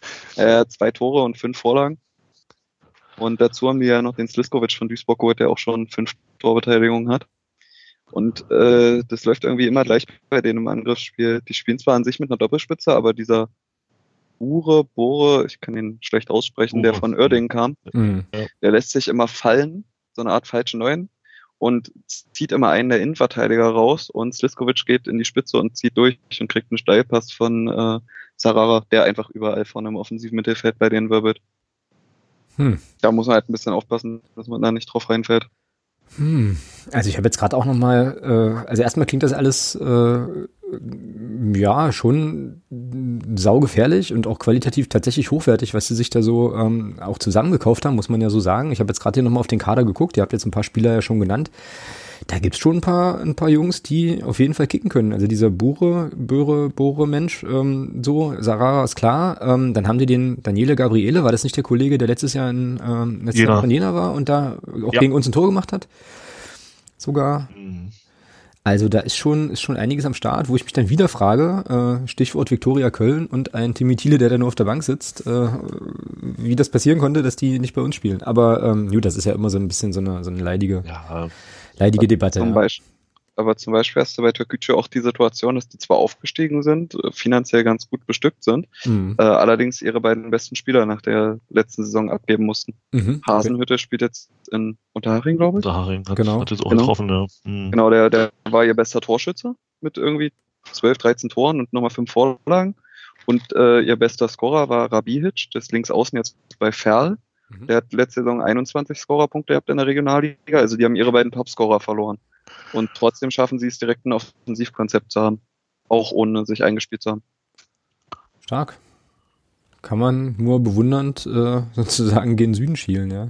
Ich bin da sehr gespannt. Also äh, nach allem, was ihr jetzt so gesagt habt, ähm, freue ich mich tatsächlich auf eine abgefahrene Art auf das Spiel, äh, weil ich sehr, sehr gespannt bin. Ähm, und jetzt tatsächlich, also es passiert mir ja immer wieder, ja, tatsächlich, dass ich so denke, das nächste Spiel wird bestimmt besser, und wenn die Sachen doch irgendwie so offensichtlich sind, wie man gegen die spielen muss, dann muss das doch möglich sein, das auch zu machen. Ähm, und äh, das ist dann, glaube ich, so, dass dann einfach die Fallhöhe, dass ich selber die Fallhöhe so hoch ansetze, dass ich dann wieder enttäuscht bin.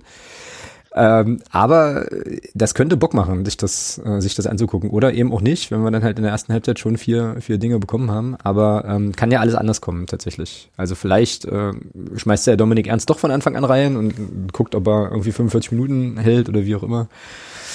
Ach, spannend. Dann lass uns mal gucken, wie, äh, wie wir aufstellen wollen. Also es gibt jetzt die Auswahl zwischen Dreier- und Viererkette. Ähm, das müsst ihr jetzt mal sagen, wie wir, wie wir die, ähm, die Aufstellung jetzt bauen. So. Wenn wir mit Jasula spielen wollen, dann Dreierkette. Sehe ich auch so.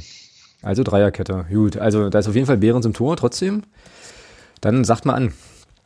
Dreierkette. Jasula in der Mitte oder wie? Ja, mhm. ja. Müller, Jasula und äh, Borger. Mhm. Also ich sehe Borger derzeit vor Koglin. Ja, und äh, Linksfuß auf der linken Halbposition. Ist auch nicht verkehrt. Auch ja, genau. Mhm. Okay. Gut, davor? Ja, da kommt es jetzt drauf an, wie du da angehst, ja. Fünfer Mittelfeld oder, oder Vierer Mittelfeld. Ich würde fast sagen Fünfer, weil dann kannst du mit, also mit drei, mit, mit zwei klaren Außen, die dann eben defensiv äh, hinten zu einer Fünferkette machen. Na, dann würde ich sagen, dass du mit, dann ist rechts oben, Jakob, oder? Mit Jakob, achso, du willst, du fängst wieder auf eine Außenposition an, okay. Ähm, nee, ich würde Obermeier links spielen lassen. Okay. Check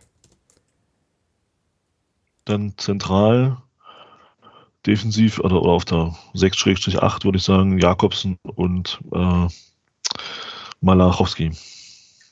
Malachowski? Also wenn er wieder gesund ist. Weiß nicht, wie siehst du das? Äh, ja, auf, auf jeden Fall Malachowski. Ähm, ich bin sogar am überlegen, ob man Jakobsen eine Pause gönnt und Müller spielen lässt. Oder, ja, oder Müller, genau. Ja, das ist den würde ich, halt den, bisschen, den würde ich auch gerne mal von Anfang an sehen. Ich, ich bin halt ein bisschen Spieler. gespannt, wer in dem Spiel mehr Ballbesitz hat. Das sind halt, treffen halt zwei Mannschaften aufeinander, die beide nicht unbedingt mit dem Ball was machen wollen. Also wir haben irgendwie 42 Prozent Ballbesitz durchschnittlich und Türkgücü hat 44 Prozent Ballbesitz durchschnittlich. Ich würde locken. Also, ich würde locken. Ja. Ich würde den Ball hingeben. Mhm. Ja, und ich habe jetzt halt so gedacht, dass, äh, dass der Küchi äh, das so angehen könnte, zu sagen, pff, wir, wir, sind hier Gast, äh, lass die Heimmannschaft mal kommen. Und dann wird das wahrscheinlich so laufen, dass der Ball einfach im Mittelkreis liegt und keiner gegentreten will. Super. Äh, ja, ne. Ja, 0-0. Punkt. ist okay. Ja, passt schon. Ja, ein Punkt für uns, äh, kein Gegentor, haut, äh, haut absolut hin, genau. Rennt aufwärts und so. Ja, also cool. Jo, the trend is your friend. Grüße. Ähm, also, Obermeier habe ich jetzt hier. Ähm, Andi Müller nehmen wir jetzt mal mit. Einfach äh, Malachowski und dann brauchen wir noch zwei, oder? Ne, einen. Dann haben wir ein Vierer-Mittelfeld, wenn wir jetzt hier noch einen reinbauen. Genau, also Obermeier links. Ja, und dann rechts. Tja, das ist jetzt die Frage, ja. Äh, wenn, wenn er fit ist, würde ich ganz gerne Kart sehen. Ähm, oder wie du gesagt hast. Ja, mein Gott, ist doch da wir mit dem Fünfer Mittelfeld spielen wollen, ähm, müsstest du, hast du ja keinen, hast ja keinen klassischen Außenstürmer. Das stimmt. Oder willst du, oder willst du, oder, willst, oder gehst du jetzt von einem Vierer Mittelfeld aus? Dann sieht die Sache anders aus. Ja, ich äh, schreibe das auf, was ihr mir hier ansagt. Aber Fünfer Mittelfeld würde bedeuten, dass wir noch einen offensiven Mittelfeldspieler sozusagen hinter die Spitzen stellen, oder was? Ja. Ja. Ne, dann mach Vierer Mittelfeld. Äh, dann stellen wir rechts ernst hin. Stellen wir rechts ernst hin. Ähm, dann hinter den Spitzen. Nee, haben wir dann in dem Fall nicht. Haben wir nicht. Vierer, also haben wir Vierer Mittelfeld und dann Dreier äh, hier Dings, Zange, genau. Gedöns vorne. Ja. Dann, äh, ja, dann haben wir wahrscheinlich Kart rechts, oder? Die ja. Frage ist ein Linksfuß. So, ja, wenn du jetzt ja. links oder rechts spielen lässt. Kann er nach innen ziehen und, oder, und, und, und, und Ernst hinterläuft. Ist eigentlich, ist eigentlich dann, wenn du, wenn du viel mit hinterlaufen spielst, eigentlich ideal. Mhm. Äh, bei einer mhm. Vorbereitung hat er bei Freiburg, kam er rechts außen zum Einsatz. Hm, cool. Also. Gut, äh, Beckus vorne drin? Nee. Nee. Oh. Sondern? Steininger. Ich bleib dabei. Ich wird nicht passieren, den, Thomas. Wird nicht passieren. Ich möchte den Daniel Steininger im, Mittel, im, im, im zentralen Sturm sehen. Weil ich glaube, dass er uns da am, am, am meisten helfen würde. Ja, glaube ich. Bin ich fest ja, von überzeugt. Ja, glaube ich dir total, glaube aber nicht, dass das eintritt. Aber äh, ja, können wir, das wäre natürlich krass, ja. Das, also, jetzt stellt euch vor, stellt euch vor, das passiert wirklich, dass wir dieser, mit dieser Formation spielen, wo kein Christian Beck auftaucht und dann äh, fielen wir die da äh, weg und so. Wäre auch auf jeden Fall interessant. Oder verlieren halt und es ist alles, äh, alles schlimm, weil dann halt noch mehr Unruhe aus ganz verschiedenen anderen Quellen kommt. Wer spielt denn links? Sliskovic oder was? Ja. ja.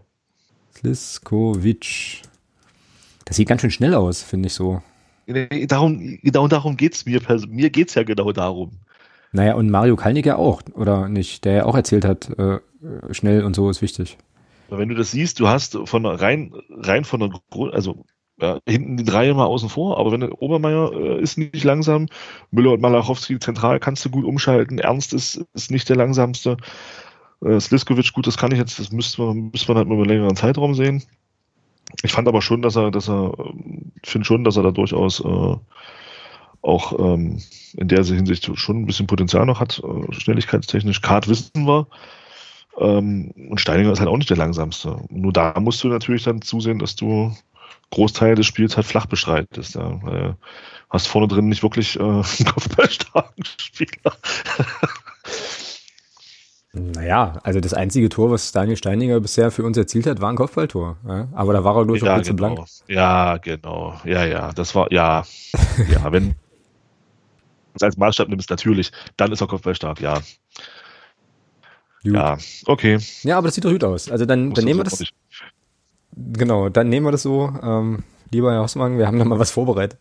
Nee, das ist gemein. Der weiß das, der weiß das besser. Also ich glaube, das, weiß das selber gut. Ich denke, dass das auch nicht passieren wird. Nee, nee. Ja, zum Thema Tempo ist halt auch, wir haben ja eigentlich auch reihenweise Spieler, die diese doppelten Positionen besetzen können. Also wenn wir die Aufstellung so nehmen, wie wir sie jetzt besprochen haben, hast du ja theoretisch auf der Bank immer noch einen Franzke sitzen, Stimmt. einen Rohrig sitzen, du hast einen Bitroff sitzen, den du, wenn du was verteidigen willst, auch noch auf die Halbposition bringen kannst. Äh, oder beziehungsweise hier ins, ins rechte Mittelfeld bringen kannst. Du hast, äh, erinnere ich jetzt noch, Belbe, ist ja auch noch. Brünker hast du auch noch, der jetzt auch nicht so langsam ist. Den könntest du im Zweifel auch noch vorne reinschmeißen. Conte. Und bringst mit Brünker auch gleich noch ein bisschen Körperlichkeit rein vorne. Genau, Conte hast du halt auch noch auf Außen. Also ist ja nicht so, dass wir keine Flügelspieler haben. Du könntest auch den Flügelspielern sagen, hier rennt die Außenverteidiger von denen 60 Minuten lang tot und dann machst du in einer 65 Minuten einen Doppelwechsel. Mhm. Ja. ja. Na, mehr, viel mehr geht ja nicht, wir dürfen ja nur einen Trainer wechseln. ja, ja. Oh Mann, das ist echt. Kann es jetzt nicht schon Freitag sein? Ich will jetzt wissen, wie das, wie das abläuft. Ähm, das wäre schon cool. Jeremy, wie geht's denn aus? Optimistisch, 1-0. Mhm, guter Mann. Thomas, Thomas hatte auch schon mal was vorbereitet im Sendungsdokument. Dass ich, ich lese es nur vor, wie es hier steht, und Thomas erklärt dann, was er damit meint, und dann machen wir in Klammern wieder den echten Tipp. Äh, 7 zu 5 hat er, geschrieben, hat er getippt hier. Ja. Warum?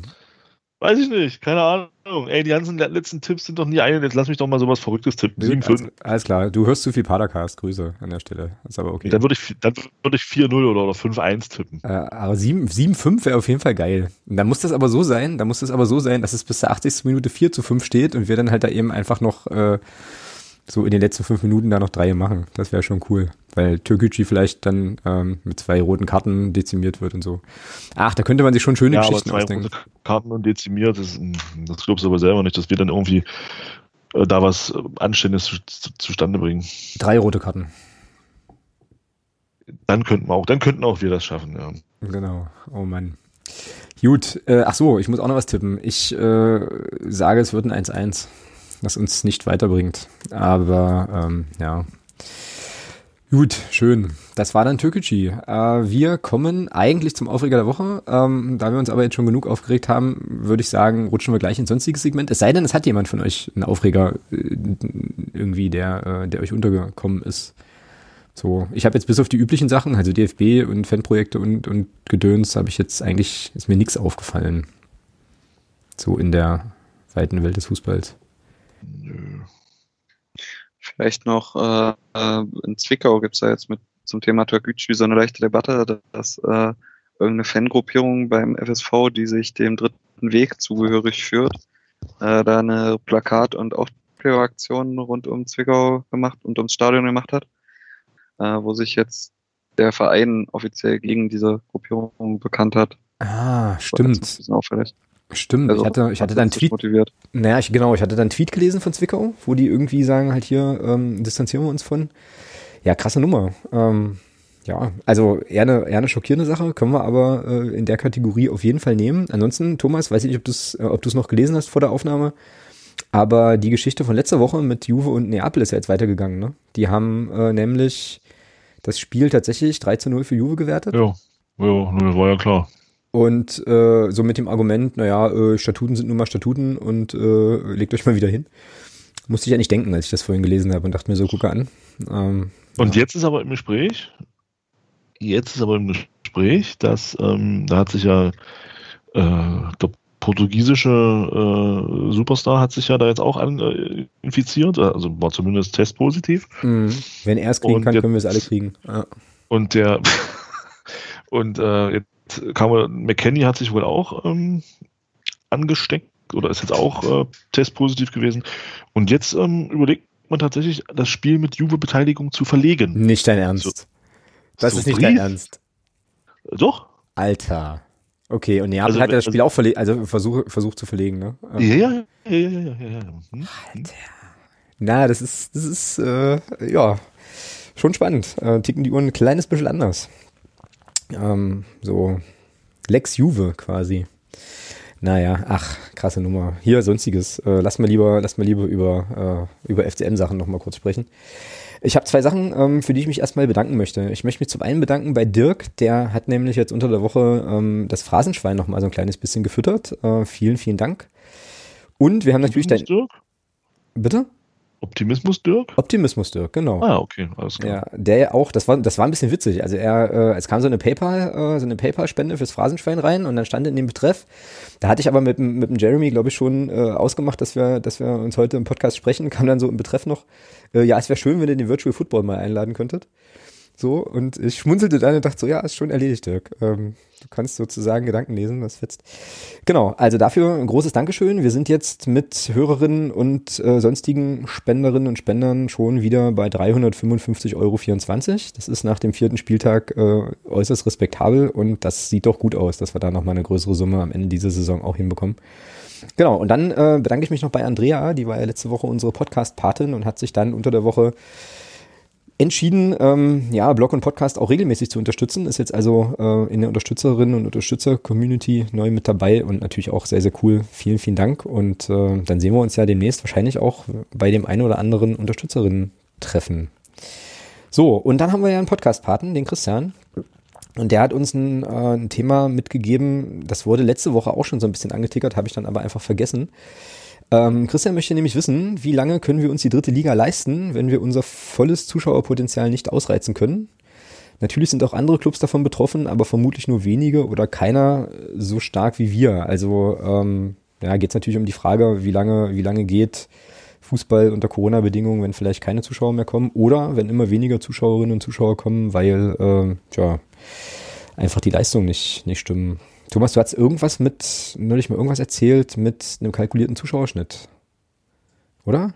Verwechsel ja, ich das jetzt mit jemandem? ja, nee, nee, passt schon. Wenn ich das richtig in Erinnerung habe, wurde da wohl mit 13.500 kalkuliert, ähm, was mich ein bisschen erstaunt hat. Das kann nicht sein. Das kann nicht sein.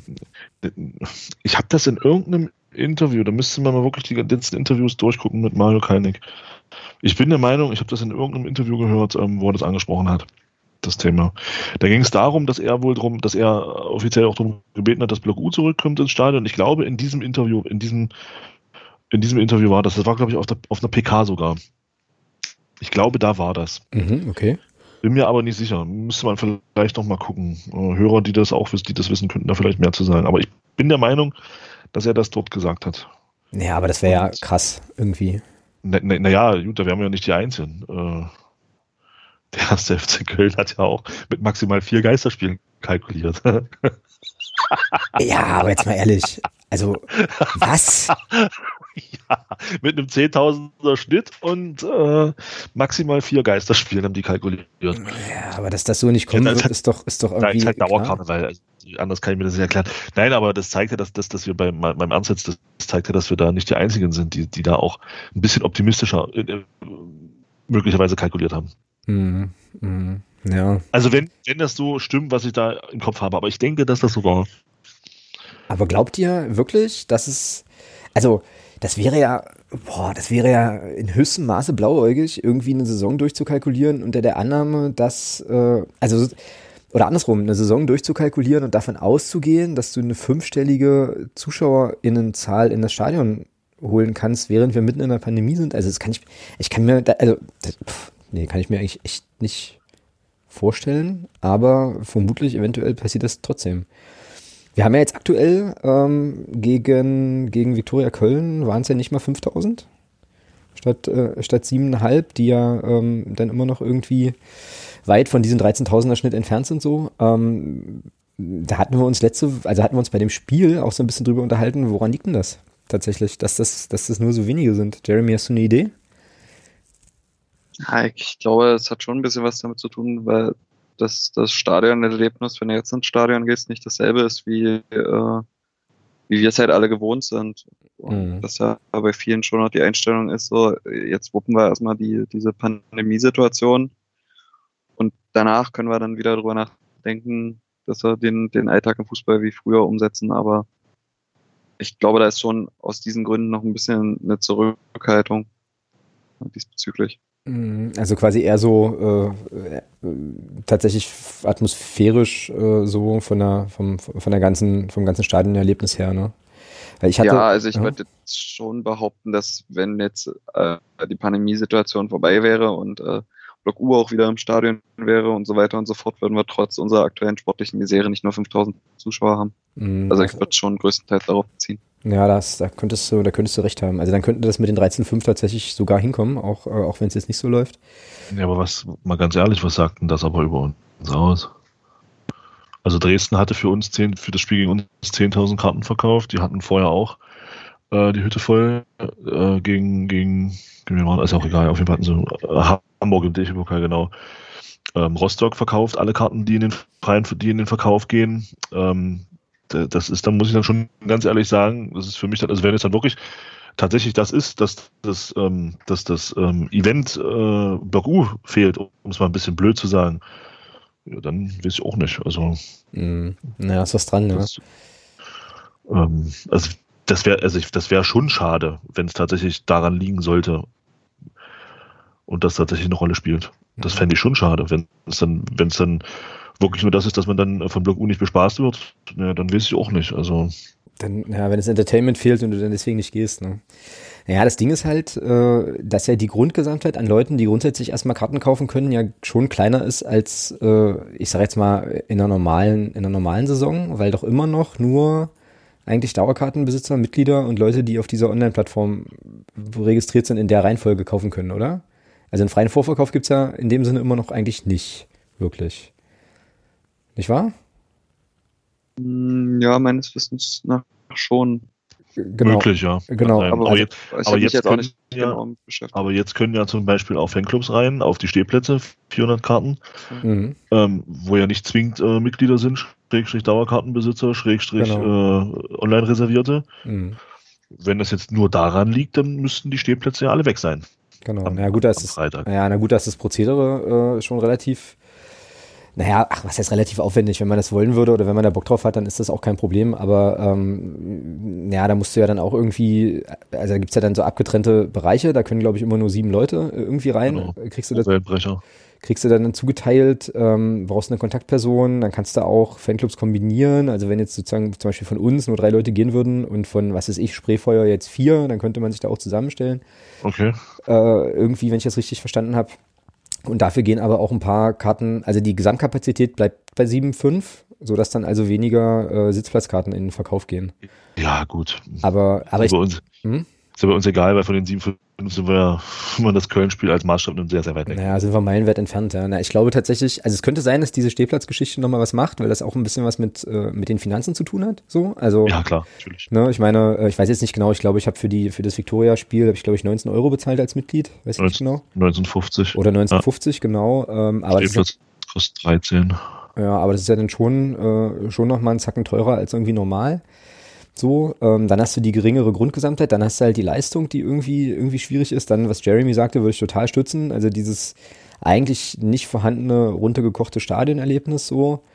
Ähm, dann sicherlich auch äh, sozusagen diese Pandemiesituation, wo viele Leute sicherlich darüber nachdenken, ob der Stadionbesuch jetzt unbedingt sein muss oder irgendwie nicht. Also quasi so Bedenken äh, anmelden und da äh, ein bisschen Sorge haben. Also es ist sicherlich eine, eine Gemenge, also eine, eine Mix aus mehreren Sachen. Es ist aber trotzdem, finde ich schon auch tatsächlich, also bin ich bei euch, finde ich schon auch schräg. Also, dass wir dann nicht mal 7000, also 7500 Menschen ist ja jetzt für das, was wir in den letzten Jahren gewohnt waren, eigentlich nicht viel. Ja, so. Das ist, ist nicht das, mal die Hälfte. Das ist einmal Hamburg auswärts halt. So. Ja, ja, ja, eben, genau. So, weißt du? Also, es ist schon eigenartig. Genau, das ist ein schönes Beispiel. Das ist einmal Hamburg auswärts, genau. Mhm. Tja. Ja, und um die Frage vom Christian zu beantworten, was meint ihr? Also, wenn, also, es gibt ja so mehrere Szenarien, ja, aber jetzt mal gesetzt den Fall, wir bleiben bei, sagen wir mal, 4500 ist das eine, also können wir ja nicht, also ich meine, wir, wir können ja nicht in die Bücher gucken, ne? aber jetzt so rein vom Bauchgefühl, glaubt ihr, dass das, das passt über die ganze Saison oder gibt es da, also kommen wir dann möglicherweise in die Situation, dass wir so im, im, im März anfangen, unsere Sparstrümpfe zu plündern und den Verein zu unterstützen? Jeremy, was denkst du? Oh, jetzt habe ich Thomas abgewürgt, verdammt. Nee, mach, alles gut. Nee, lass Jeremy aus, alles gut.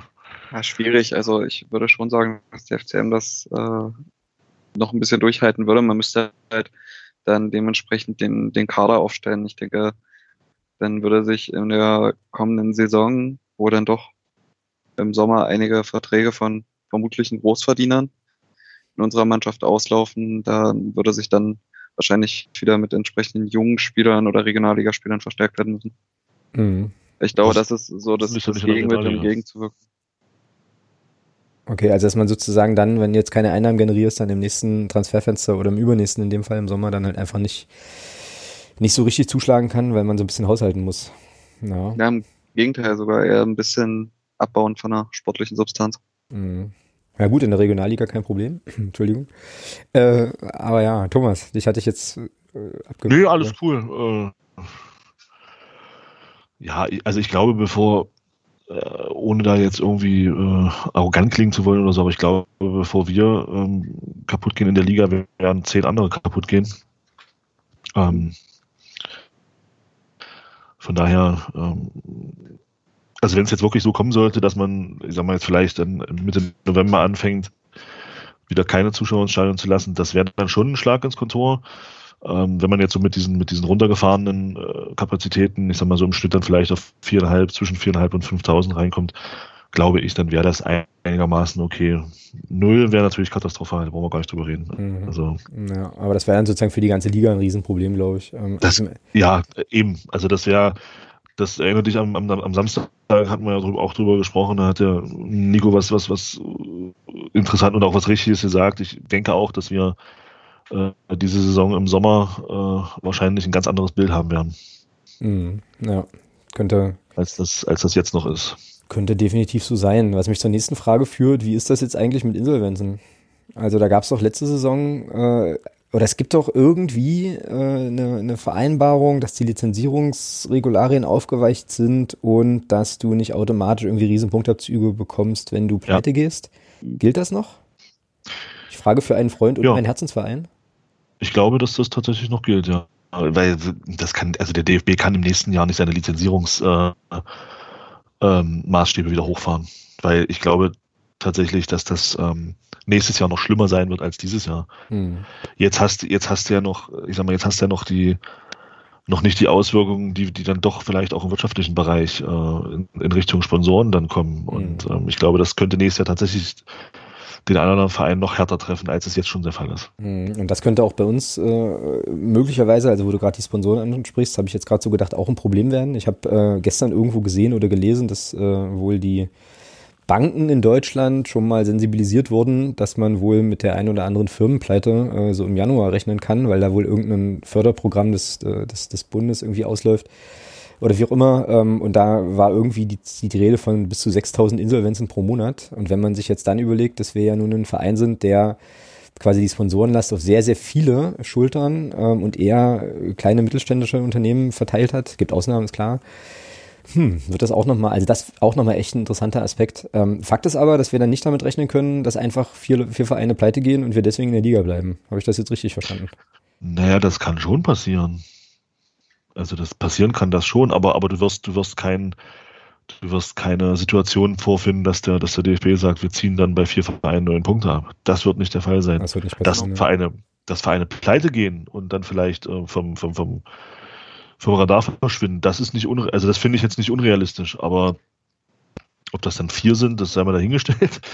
Ähm, aber du wirst halt nicht die Situation haben, dass der DFB da irgendwas machen wird. Naja, das, das ist, das, äh, da kannst du stark von ausgehen, ja.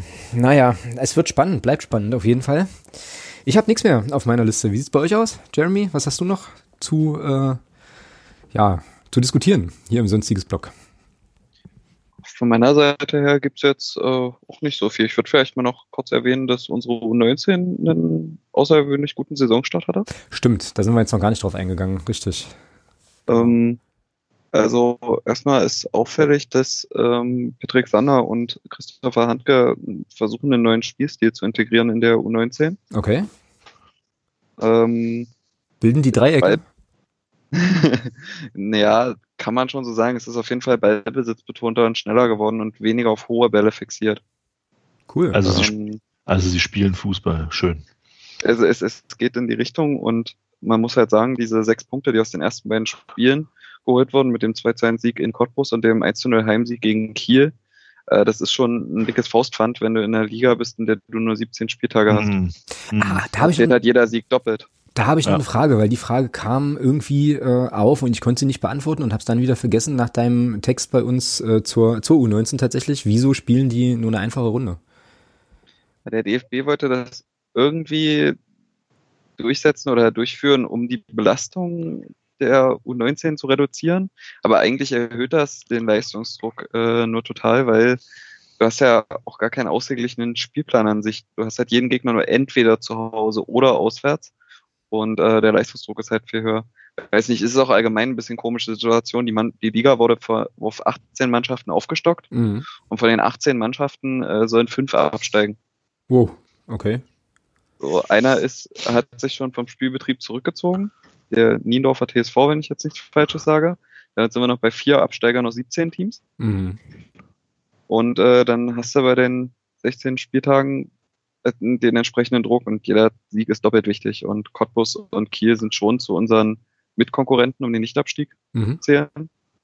Und äh, dadurch liegen wir gerade ganz gut im Soll. Ja, ist doch cool. Ähm, und diese, diese Geschichte mit der einfachen Runde, ist das jetzt ähm, nur in dieser Saison so oder ist das jetzt generell der Modus in der U19-Bundesliga? Nee, das, das ist nur für diese Saison gedacht. Okay. Ähm, die wollen ja dann zur nächsten Saison auch zu ihrer ursprünglichen Ligenstruktur wieder mit so 12, 13, 14 Teams zurück. Ah, ist, das, ist das nicht in allen Jugendligen sogar? Ist das nicht teilweise sogar im Männerbereich auch? Keine Ahnung. Das weiß ich nicht. Ich glaube, die Regionalliga Nord zum Beispiel, die haben sich ja aufgesplittet auf zwei, auf zwei Ligen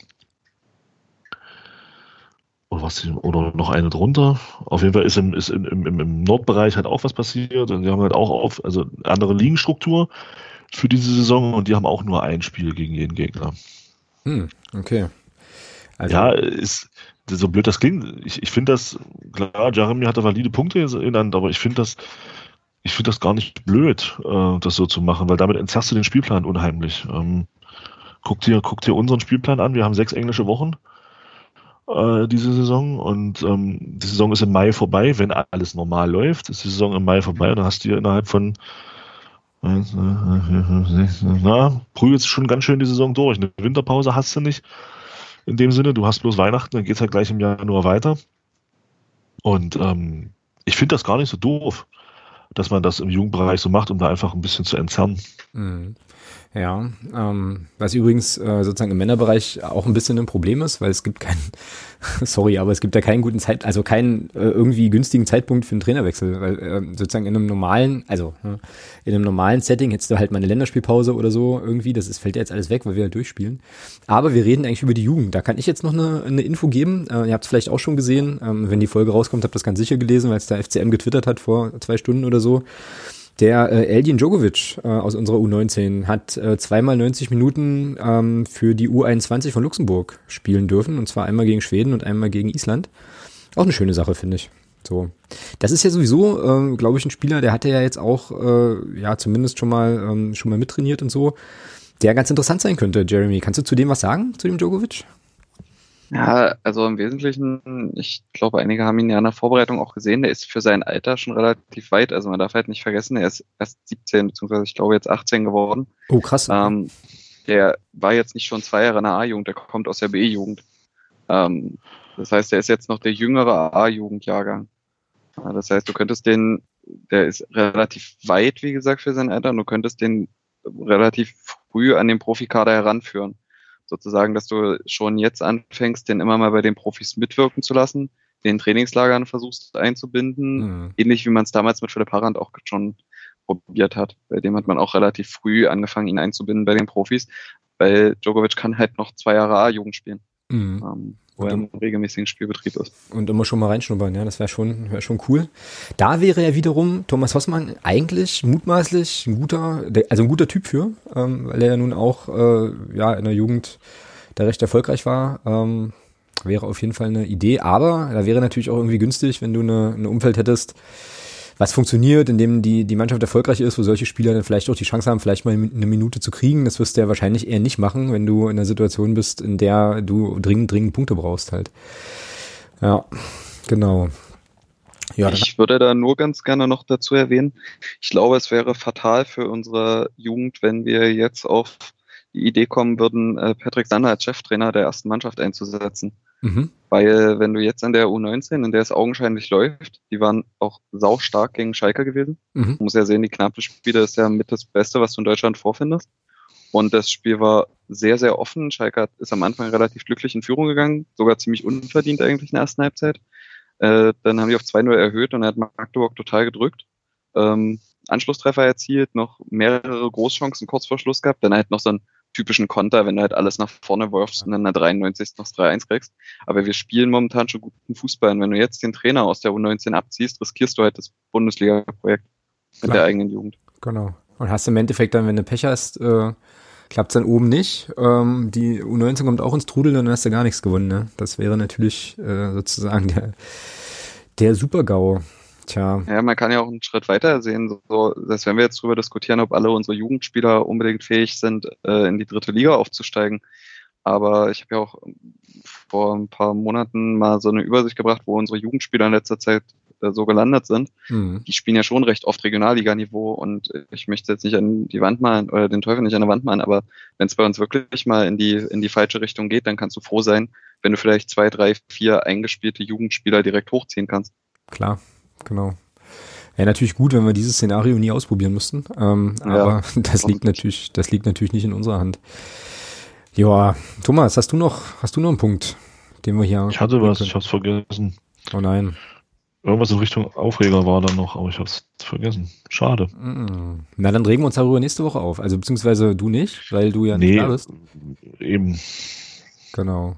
Na, dann würde ich sagen, ähm, sind wir doch jetzt hier eigentlich ganz gut, ganz gut durchgekommen. Ähm, und da war jetzt auch gerade schon der versteckte Hinweis, also auf Thomas werdet ihr nächste Woche verzichten müssen. Ähm, ich werde hier am Start sein und wir ähm, ja, werden nächste Woche verstärkt über das Thema Kulturhauptstadt äh, und Fußball und FCM und Kram äh, sprechen. Nächste Woche ist Phrasenverbot. Nächste Woche ist Phrasenverbot, okay, damit wisst ihr jetzt auch alle schon, wer, äh, wer dann sozusagen äh, Thomas Urlaubsvertretung sein wird, äh, beziehungsweise äh, natürlich eine immer sehr, sehr gern gesehene äh, Gästin. Kann man, ist das, gibt's das weiblich? Naja, also jedenfalls ähm, wird die Kerstin hier sein nächste Woche und dann äh, werden wir ja unser wie auch immer geartetes Spiel gegen Türkgücü äh, auswerten, werden dann auf das nächste Spiel, ach nee, Ferl ist ja dann auch noch. Ferl ist noch. Ist noch. Genau, das liegt noch dazwischen und dann schauen wir voraus auf Wiesbaden, wo übrigens immer noch Tobi Schwede und Michel Niemeyer spielen. Also die haben dann den, den Abstieg auch mitgemacht und sind weiterhin im Kader. Hm? Wenn sie mal spielen. Stimmt, und spielen nicht. Stimmt, die sitzen auf der, auf der Bank. Ach, alles spannend. Genauso wird es jedenfalls weitergehen. Ähm, Jeremy, wir wissen wahrscheinlich zwar schon alle, wo man dich findet, aber hau doch einfach nochmal raus, äh, wo man dir überall äh, folgen kann und deine Sachen äh, lesen kann. Ja, also äh, einerseits äh, auf Instagram und Twitter unter Virtual Football Magdeburg und äh, vielleicht noch eine Sache in eigenem Interesse. Ich habe ähm, seit relativ kurzer Zeit auch nebenbei noch ein Projekt, dass ich mich etwas äh, näher mit Frauenfußball befasse. Oh, super cool. Das und jetzt äh, erst. versuche dieses zu präsentieren. Ja, in der Folge ging es ja um FCM. Ja, das stimmt. Ja. Ja, und ähm, dazu eine, eine Seite aufgebaut, ähm, die nennt sich Register, angelehnt an die Spielerrolle Register und würde mich da auch über, über Support oder Unterstützung freuen, wenn, wenn wir Interessenten haben, die auch gerne mal einen Blick auf den Frauenfußball werfen. Ja, super cool. Äh, schick mir auf jeden Fall den Link äh, noch, dann äh, verlinke ich das äh, hier in den hier in den Show Notes und äh, ja, guckt da alle drauf. Super coole Sache. Ähm, da steht sowieso auch noch eine, eine äh, Podcast-Folge im Übrigen äh, aus, die wir mal irgendwann noch machen wollten zum äh, auch zum Frauenfußball in Magdeburg. Total cool, total wichtig. Ähm, also ich werde es auf jeden Fall verfolgen. Und ähm, dann haben wir auch schon ein nächstes Thema, wenn du dann das nächste Mal hier zu Gast bist. Finde ich cool. Können wir gerne machen. Dann sprechen wir, sprechen wir da. Was gibt's da zu lachen? Nein, nein, das ist cool, das ist voll cool. Ähm, nee, ähm, weil wir das Thema Juve Napoli vorhin hatten. Ähm, das Spiel wird nicht nur für Juve, das Spiel wird nicht nur 3-0 für Juve bewertet. Napoli kriegt tatsächlich noch einen Punkt abgezogen. Stimmt, so war das. Ja, stimmt, stimmt, stimmt, stimmt. Die kriegen noch von ihren sechs Punkten kriegen sie nur einen abgezogen halt. Ja, oh, ah, Fußball ist so geil, echt. Ähm, naja. Weil wir jetzt hier noch so bei äh, so Spielterminen und so weiter sind, habt ihr mitgekriegt, dass wir äh, in Ferl gerade nicht gut das, zu sprechen sind? Danke. Das wollte ich noch ansprechen. Jeremy, äh, hervorragend. Weil das, wir. War, das, das, das, das ist mir entfallen. Genau, das wollte ich nämlich noch ansprechen, siehst du? Na, dann müsst ihr jetzt aber auch beide noch schnell erklären, warum, äh, was da los ist. Na, Ferl hat ja gegen Rostock zu Hause gespielt, in Ferl. Ja. Also es, es gibt ja, um, um da auszuholen ein bisschen, es gibt ja die, die Auflage in der, in der dritten Liga vom DFB, dass du Stadion haben musst mit 10.000 Plätzen. Mhm. Und Ferl hat das nicht. Die haben, glaube ich, ein Stadion mit knapp über 5000 Plätze. Und, die, die, haben ja dann ihre Spiele in die, in, jetzt nach Paderborn verlegt. Und aufgrund der Pandemie, äh, Pandemie, Corona-Geschichte, nee, ist spät. Aufgrund der Corona-Geschichte ist es ja nur so, dass du keine 10.000 Zuschauer ins Stadion lassen darfst, in der NRW ja schon gar nicht. Und ähm, die haben halt angefragt, ob sie das Spiel nach, nach Ferl verlegen können. Und okay. da hat der FCM Nein gesagt. Hat der FCM Nein gesagt? Weil, der FCM hat dem nicht zu. Genau, weil die, äh, weil das Argument doch da irgendwie war, man kann jetzt diese ganze Logistik nicht mehr ändern. Ja, Geil. Genau. Ja, genau, das Training wurde schon bestimmt und man hat die Anreise sich jetzt schon organisiert und deswegen wäre das nicht möglich. Genau. Und das nee. Ganze liegt jetzt allerdings auch schon ein paar Tage zurück, dass Ferl das beantragt hat. Also ja. es ist jetzt nicht komplett kurzfristig. Schon ein bisschen her. Genau. und Ferl hat jetzt auch öffentlich bekannt gegeben, dass sie vermuten, dass der FCM sich daraus nur einen sportlichen Vorteil erhoffen würde, mhm. ähm, weil Ferl wohl dann nicht zu Hause spielen kann und so weiter und so fort. Ja, zumal, ja, also, zumal Paderborn und Ferl ja jetzt auch nicht so super weit voneinander weg sind. Also es ist ja jetzt nicht ah, so, als dass man da rüberfahren könnte. Also, weißt du? Naja, ja, siehst du so, wir haben in der Benteler Arena noch nicht verloren. Stimmt, das stimmt. Also, ja, von daher, äh, Außerdem Vielleicht deswegen. außerdem haben wir ja auch gelernt, dass äh, zu langes Sitzen in Bussen und so weiter auch nicht förderlich ja. ist für die Regeneration. Und da kannst du ja, natürlich, ja, ich weiß nicht, wie viel das ist, 18 Kilometer oder was, die du da zwischen Ferl und Paderborn zurücklegen musst. Kannst du dann natürlich nicht. nicht, nicht machen, ja. Ähm, tja, das verstehen, verstehen wir natürlich alle. Ähm, bedeutet aber natürlich auch, dass die noch mehr mit Schaum vorm Mund dann wahrscheinlich da rauskommen. Äh, ach, wird das großartig. Und ich werde es wahrscheinlich nicht sehen können, weil ich dann unterwegs bin an dem Abend. Ah, ist das stimmt. Egal, egal. Aber wir haben, wir haben tatsächlich Unterstützung vom DFB bekommen. In unserer Argumentation. Ja, okay. Ja, also der DFB hat uns da tatsächlich ähm, unterstützt. Tja, hat die Argumentation so ein bisschen gestützt, hat gesagt, okay, das ist, äh, ja, das ist, kann man so, ähm, kann man so gelten lassen. Also die haben das irgendwie mit, mit äh, äh ja, muss ich nochmal nachlesen. Die haben es irgendwie begründet mit, mit TV-Geschichten und so und, und dass das eben nicht alles so einfach ist, weil da die Logistik auch schon scheinbar hat die Telekom schon alles aufgebaut in Paderborn. Äh, ähm, ich weiß es nicht, keine, äh, ja, keine Ahnung. Und auf jeden Fall hat der DFB uns da so ein bisschen gestützt. Am Ende frage ich mich, warum ist das passiert? Tja, niemand weiß es. Gut, dann sind wir jetzt aber. Ich glaube, ein bisschen Wein getrunken. So. Du hast ein bisschen Wein getrunken? Nein. Die Fritz Keller. Ach so, ja. Na, dann schmecken lassen an der Stelle und weitermachen. Gut, ähm, dann sind wir eigentlich durch. Ähm, und mit eigentlich meine ich, wir sind durch für heute ähm, und haben jetzt auch schon vorausgelegt auf die, auf die nächste Woche. Jeremy, dir ganz herzlichen Dank für deine, für deine Zeit und deine Einblicke. Super cool gerne, gerne demnächst mal wieder. Ja, gerne. Auch vielen Dank für die Einladung. Hat Spaß gemacht bei euch. Das, Und äh, hoffentlich das nächste Mal unter positiveren Vorzeichen. dass wir dann vielleicht auch ein paar Punkte auf dem Konto haben. Oder Schlechter jetzt ja sowieso nicht, also von daher. Genau, das nächste Mal reden wir dann darüber, äh, was sozusagen in der Offensiv- und Defensivbewegung alles gut war und äh, warum wir nur gewinnen konnten. So wird das nämlich laufen. Genau. Und damit kommen, gehen wir jetzt doch noch mit einer positiven Note hier raus. Hey, es äh, geht doch. So. Thomas, äh, dir einen schönen Urlaub, auf jeden Fall. Habe ich, auf jeden Fall. Ja. Ähm, pass, passt gut auf dich auf, passt eh alle gut auf euch auf. Äh, wisst ihr ja, wisst ihr, was los ist. Und dann hören wir uns an dieser Stelle in der nächsten Woche wieder. Macht's gut, bis dahin. Bis dann. Tschüss. Tschüss. Tschüss. Äh, und jetzt geht wieder das Outro nicht. Ja. Niemand kann uns aufhalten. Die ganze